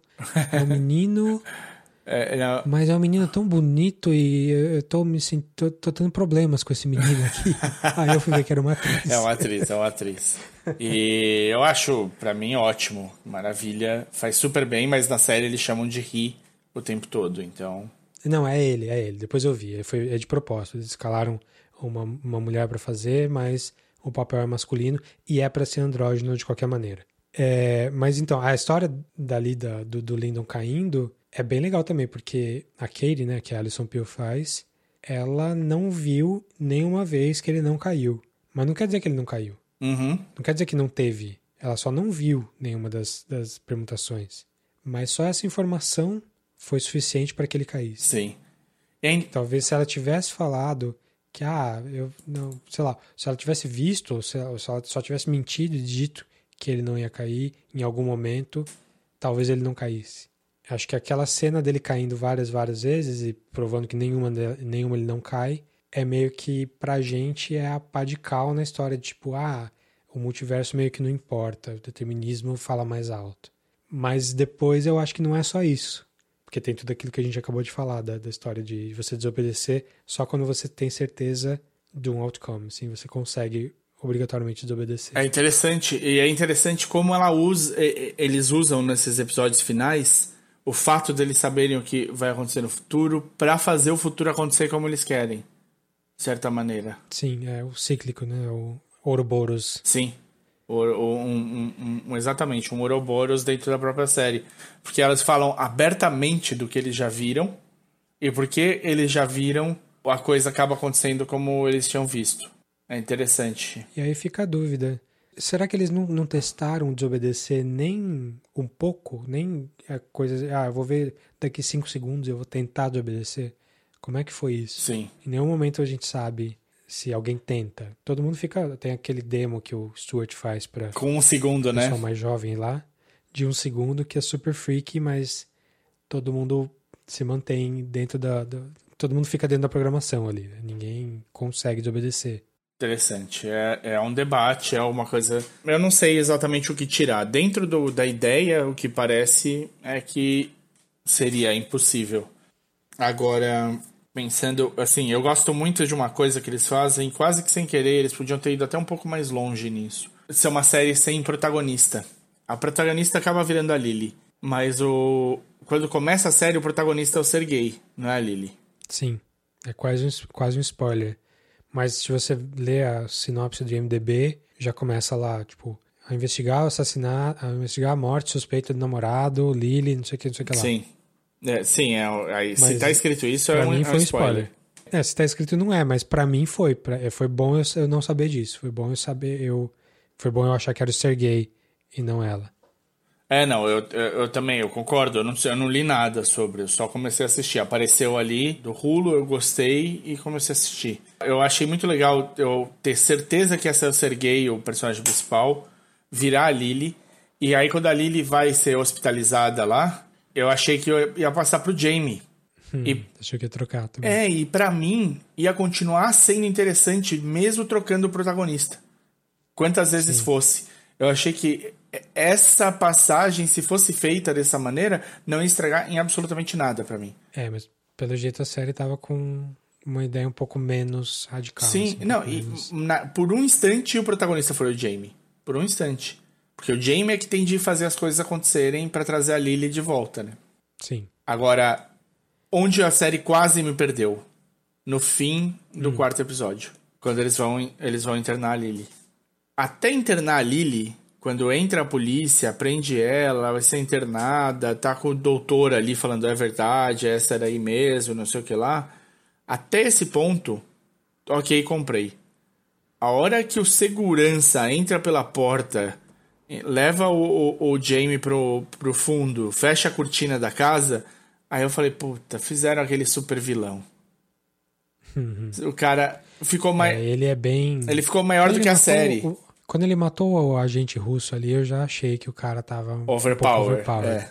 Eu também, eu, eu fiquei com essa impressão. Mas essa, essa parte não me perdeu, não. Por, por que mais? Porque você acha que virou. mudou muito o foco? Não, não, não, não. Então, eu achei que ia mudar. Na verdade, assim, quando tem a briga com, com o agente da, russo e ele ganha, eu achei que foi uma luta suja, foi meio escroto. É uma luta de quem brigou em rua sabe que às vezes as lutas são assim mesmo, não dá nada certo, não é aquela beleza do Kung Fu, do, do Matrix, do Tigre do Dragão, não tem essas coisas. Na rua você acerta como dá para acertar a pessoa e fica feliz de não estar tá apanhando. Eu achei que fazia algum sentido. E falei, alguma hora a gente vai saber sobre o passado desse cara e a gente vai descobrir que ele tem um, um pé na em, em, em espionagem também e tal. Então, é um cara que não era só um, um segurança de, de uma empresa. Eu falei, quase com certeza ele tem ele tem alguma coisa, algum passado aí que pelo menos faz ele ser bom de briga também. Agora, Ah, com certeza. Matou agente russo, certeza, né? Agora, quando ele entra na casa, depois de os policiais tirarem não sei o que lá, eu achei meio over. Por, um- por vários motivos. Pra que, que o segurança ia entrar na casa se a polícia tava ali? É todo mundo fora, a gente tá levando ela.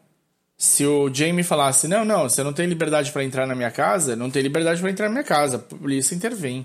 Que a polícia tá no bolso dele. né? Sim. Também, tam- eu também fiquei com essa impressão de, da possibilidade da polícia estar no bolso.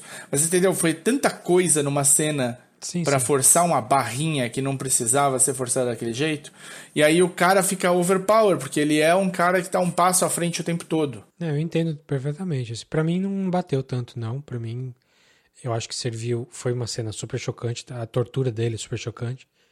Mas pra mim tava dentro do, do que era o personagem do Kenton ali. É. Ele já, para mim, ele já vinha sido construído como esse cara que joga sujo, etc. É que esse personagem é que a tortura vem no no episódio seguinte. Naquele ponto, Ah, tá. Pra você só apegar. É, né? então, naquele ponto, pra mim, ele matou o Jamie. Entendeu? Resolvi tá. todas as pontas soltas de uma vez. Mato o Jamie, a mina tá no hospital e nunca mais vai sair. É um abraço, tá tudo resolvido. Vambora. E aí a série ia ser outra. Quando vem a tortura, ele se abre também. Ali ele conta um pouco dele. E aí ele deixa de ser overpower, né? Até porque ele cria a primeira falha dele. Porque ele não fecha uma ponta solta. Que ele podia ter resolvido Ele de outra É, ele podia ter resolvido de outra forma. Então, tipo, e aí ele. Tipo, quando ele volta, ele mata o Jamie, tipo, pá, olá, foda-se. Tipo, tudo aquilo que eu re- relevei no, na- no, no outro episódio, pau no cu. Agora você morre de prima, abraço. Ou, ou não vou falar nada. Nessa aqui eu vim só pra ser o vilão.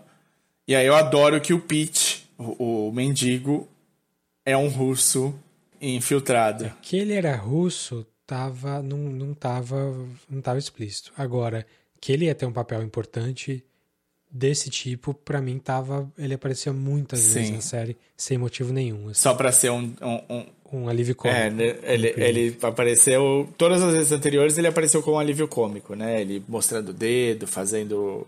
Dando tiro no cara, levando a Lily, coisas assim, né? E até no- nos, nesse, nesse episódio, acho que um pouco antes, talvez, que ele aparece de vez, eles mostram ele de novo. Cara, Dançando na praça ali, né? Então tava. Foi um pouquinho, assim, exagerado no, na exposição ali, que, que ele ia ter um papel muito importante nesse sentido de proteger ela. Porque ele tava sempre de olho nela e tal. Uhum. É, Trate Eu bem o seu mendigo da, da vizinhança, né? Essa ideia. Então, o Jamie foi puta escroto, né, com ele no começo. Ele falou: Não, eu te dou- se eu te der um dinheiro, você para de falar comigo. Eu não sei como que esse cara é, foi, continuou sendo desenvolvido como um bom protagonista. Não é protagonista, né? Mas um bom personagem. Sim, Porque pra mim ele perdeu simpatia naquele momento ali. verdade. Por mais que ele seja virtuoso no resto, não que eu não goste dele no final, mas pra mim foi desnecessário, assim, foi escroto desnecessariamente. Não, sem dúvida foi escroto desnecessariamente, mas foi uma coisa interessante de, acho que, desenvolvimento de personagem, mostrando que o cara tem faces, né? Não é um personagem. É, sei lá, é que foi só isso, É. né? Desnecessário nesse sentido, né? Não aprofundou é isso, então acabou sendo inútil. É, outra coisa que eu queria falar não é de plot, mas é de tema. O personagem do Forrest, do, do Nick Offerman, eu gostei muito da motivação dele. É, e não só da motivação emocional simples da coisa, do tipo, ah, ele quer ter a filha dele de volta.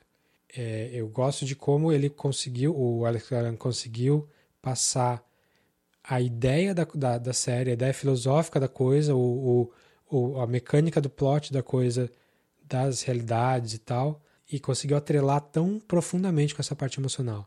Porque não é que ele quer ter a filha dele de volta, é que ele acha, ele, ele tem a, a fé total que o universo é determinístico, porque é o único jeito dele escapar da culpa dele de ter, de alguma maneira, influenciado na morte da família. Porque se ele tiver livre-arbítrio em qualquer momento, ele é culpado. Ele podia ter escolhido melhor e não escolheu. E ele vai ter que pagar por isso, sei lá. Ele tá sofrendo porque ele é culpado. Então, quando alguém apresenta a ideia para ele dos multiversos, para ele, não, de jeito nenhum. Isso não pode ser, não pode acontecer. Porque no multiverso eu tenho escolha. No multiverso tudo pode acontecer. Sim. E como que isso é, é 100% a- o tema da série, sem ser só o tema emocional. É como eu achei essa união assim super bem balanceada, uma ideia boa, uma boa sacada. É uma ideia de, de livro, não só de filme. assim. Sim. É uma ideia que dá pra construir. A série toda é construída em cima disso, sem ser exatamente sobre isso. Acho que é o grande trunfo, assim, para mim. É, foi. não, eu gosto muito. Eu gosto muito desse trabalho. Porque isso poderia ser deixar piegas até, né? Apesar de ser um puta tema pesadíssimo e necessário de ser falado, poderia mudar extremamente a o estilo da série, né? Porque é um peso absurdo que carregaria. É o que separa o filme do Nolan, que é a pessoa se remoendo pela morte da esposa. Morte da esposa.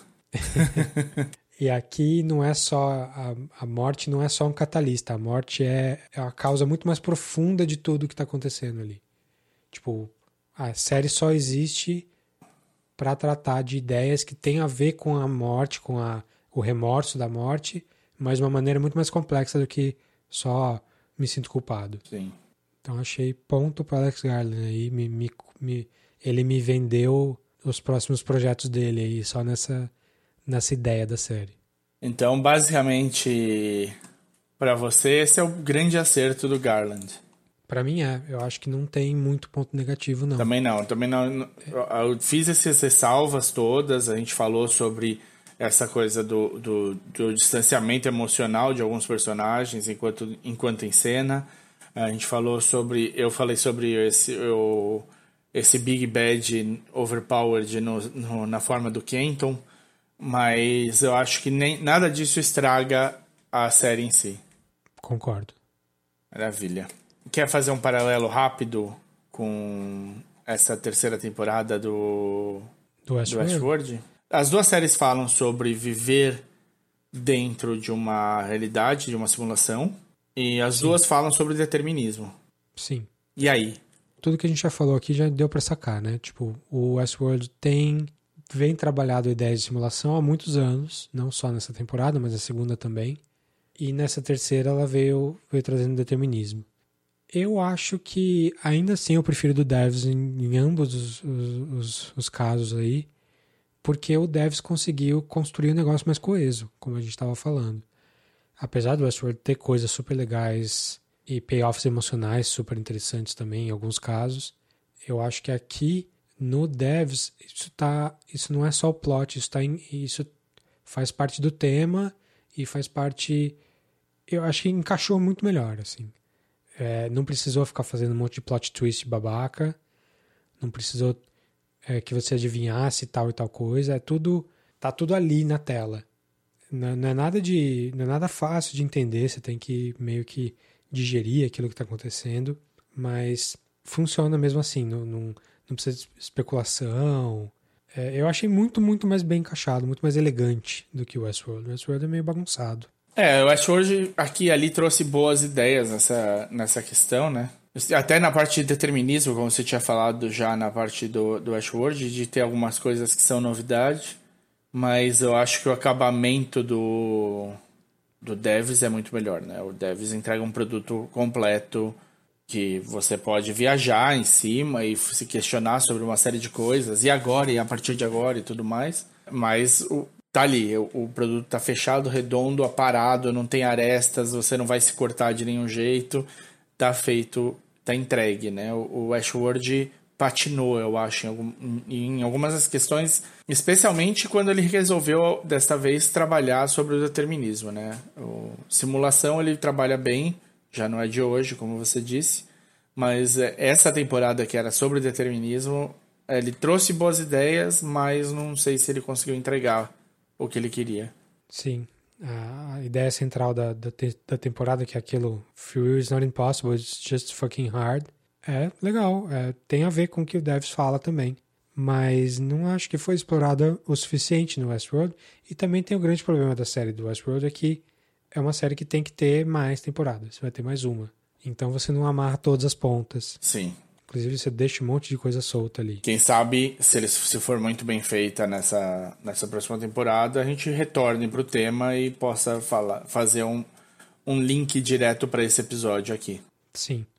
O Devs como é uma história fechadinha, que acabou ali, o cara pode falar, não, é só isso que eu tenho para falar sobre isso, vou amarrar tudo que eu puder, e é isso aí, acabou, tchau. Perfeito. Quer adicionar mais alguma coisa? Acho que não. Acho que falamos bastante já. Acho que tá bom. Tá. É, mas claro que a gente não falou de tudo que é legal na série. Tem muita, muito detalhezinho.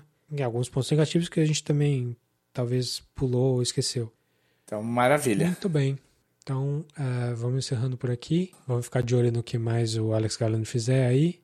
E se você tiver, se você lembrar de coisas aí, você, coisas que a gente não falou, manda pra gente, que a gente pode, a gente pode discutir em outro episódio também, porque a gente gostou muito da série. Quanto mais puder falar dela, melhor. Sem dúvida. Então manda pra gente, fala com a gente, pode ser por e-mail no podcastcatchingup.gmail.com ou no Facebook, facebook.com.br podcastcatchingup. Ou procura a gente tanto no Twitter quanto no Instagram, com arroba podcatchingup. Ou se você quiser falar diretamente para mim ou pro Davi, eu no Twitter sou arroba o desinformante. E eu sou arroba dedonato. Maravilha. Até a próxima.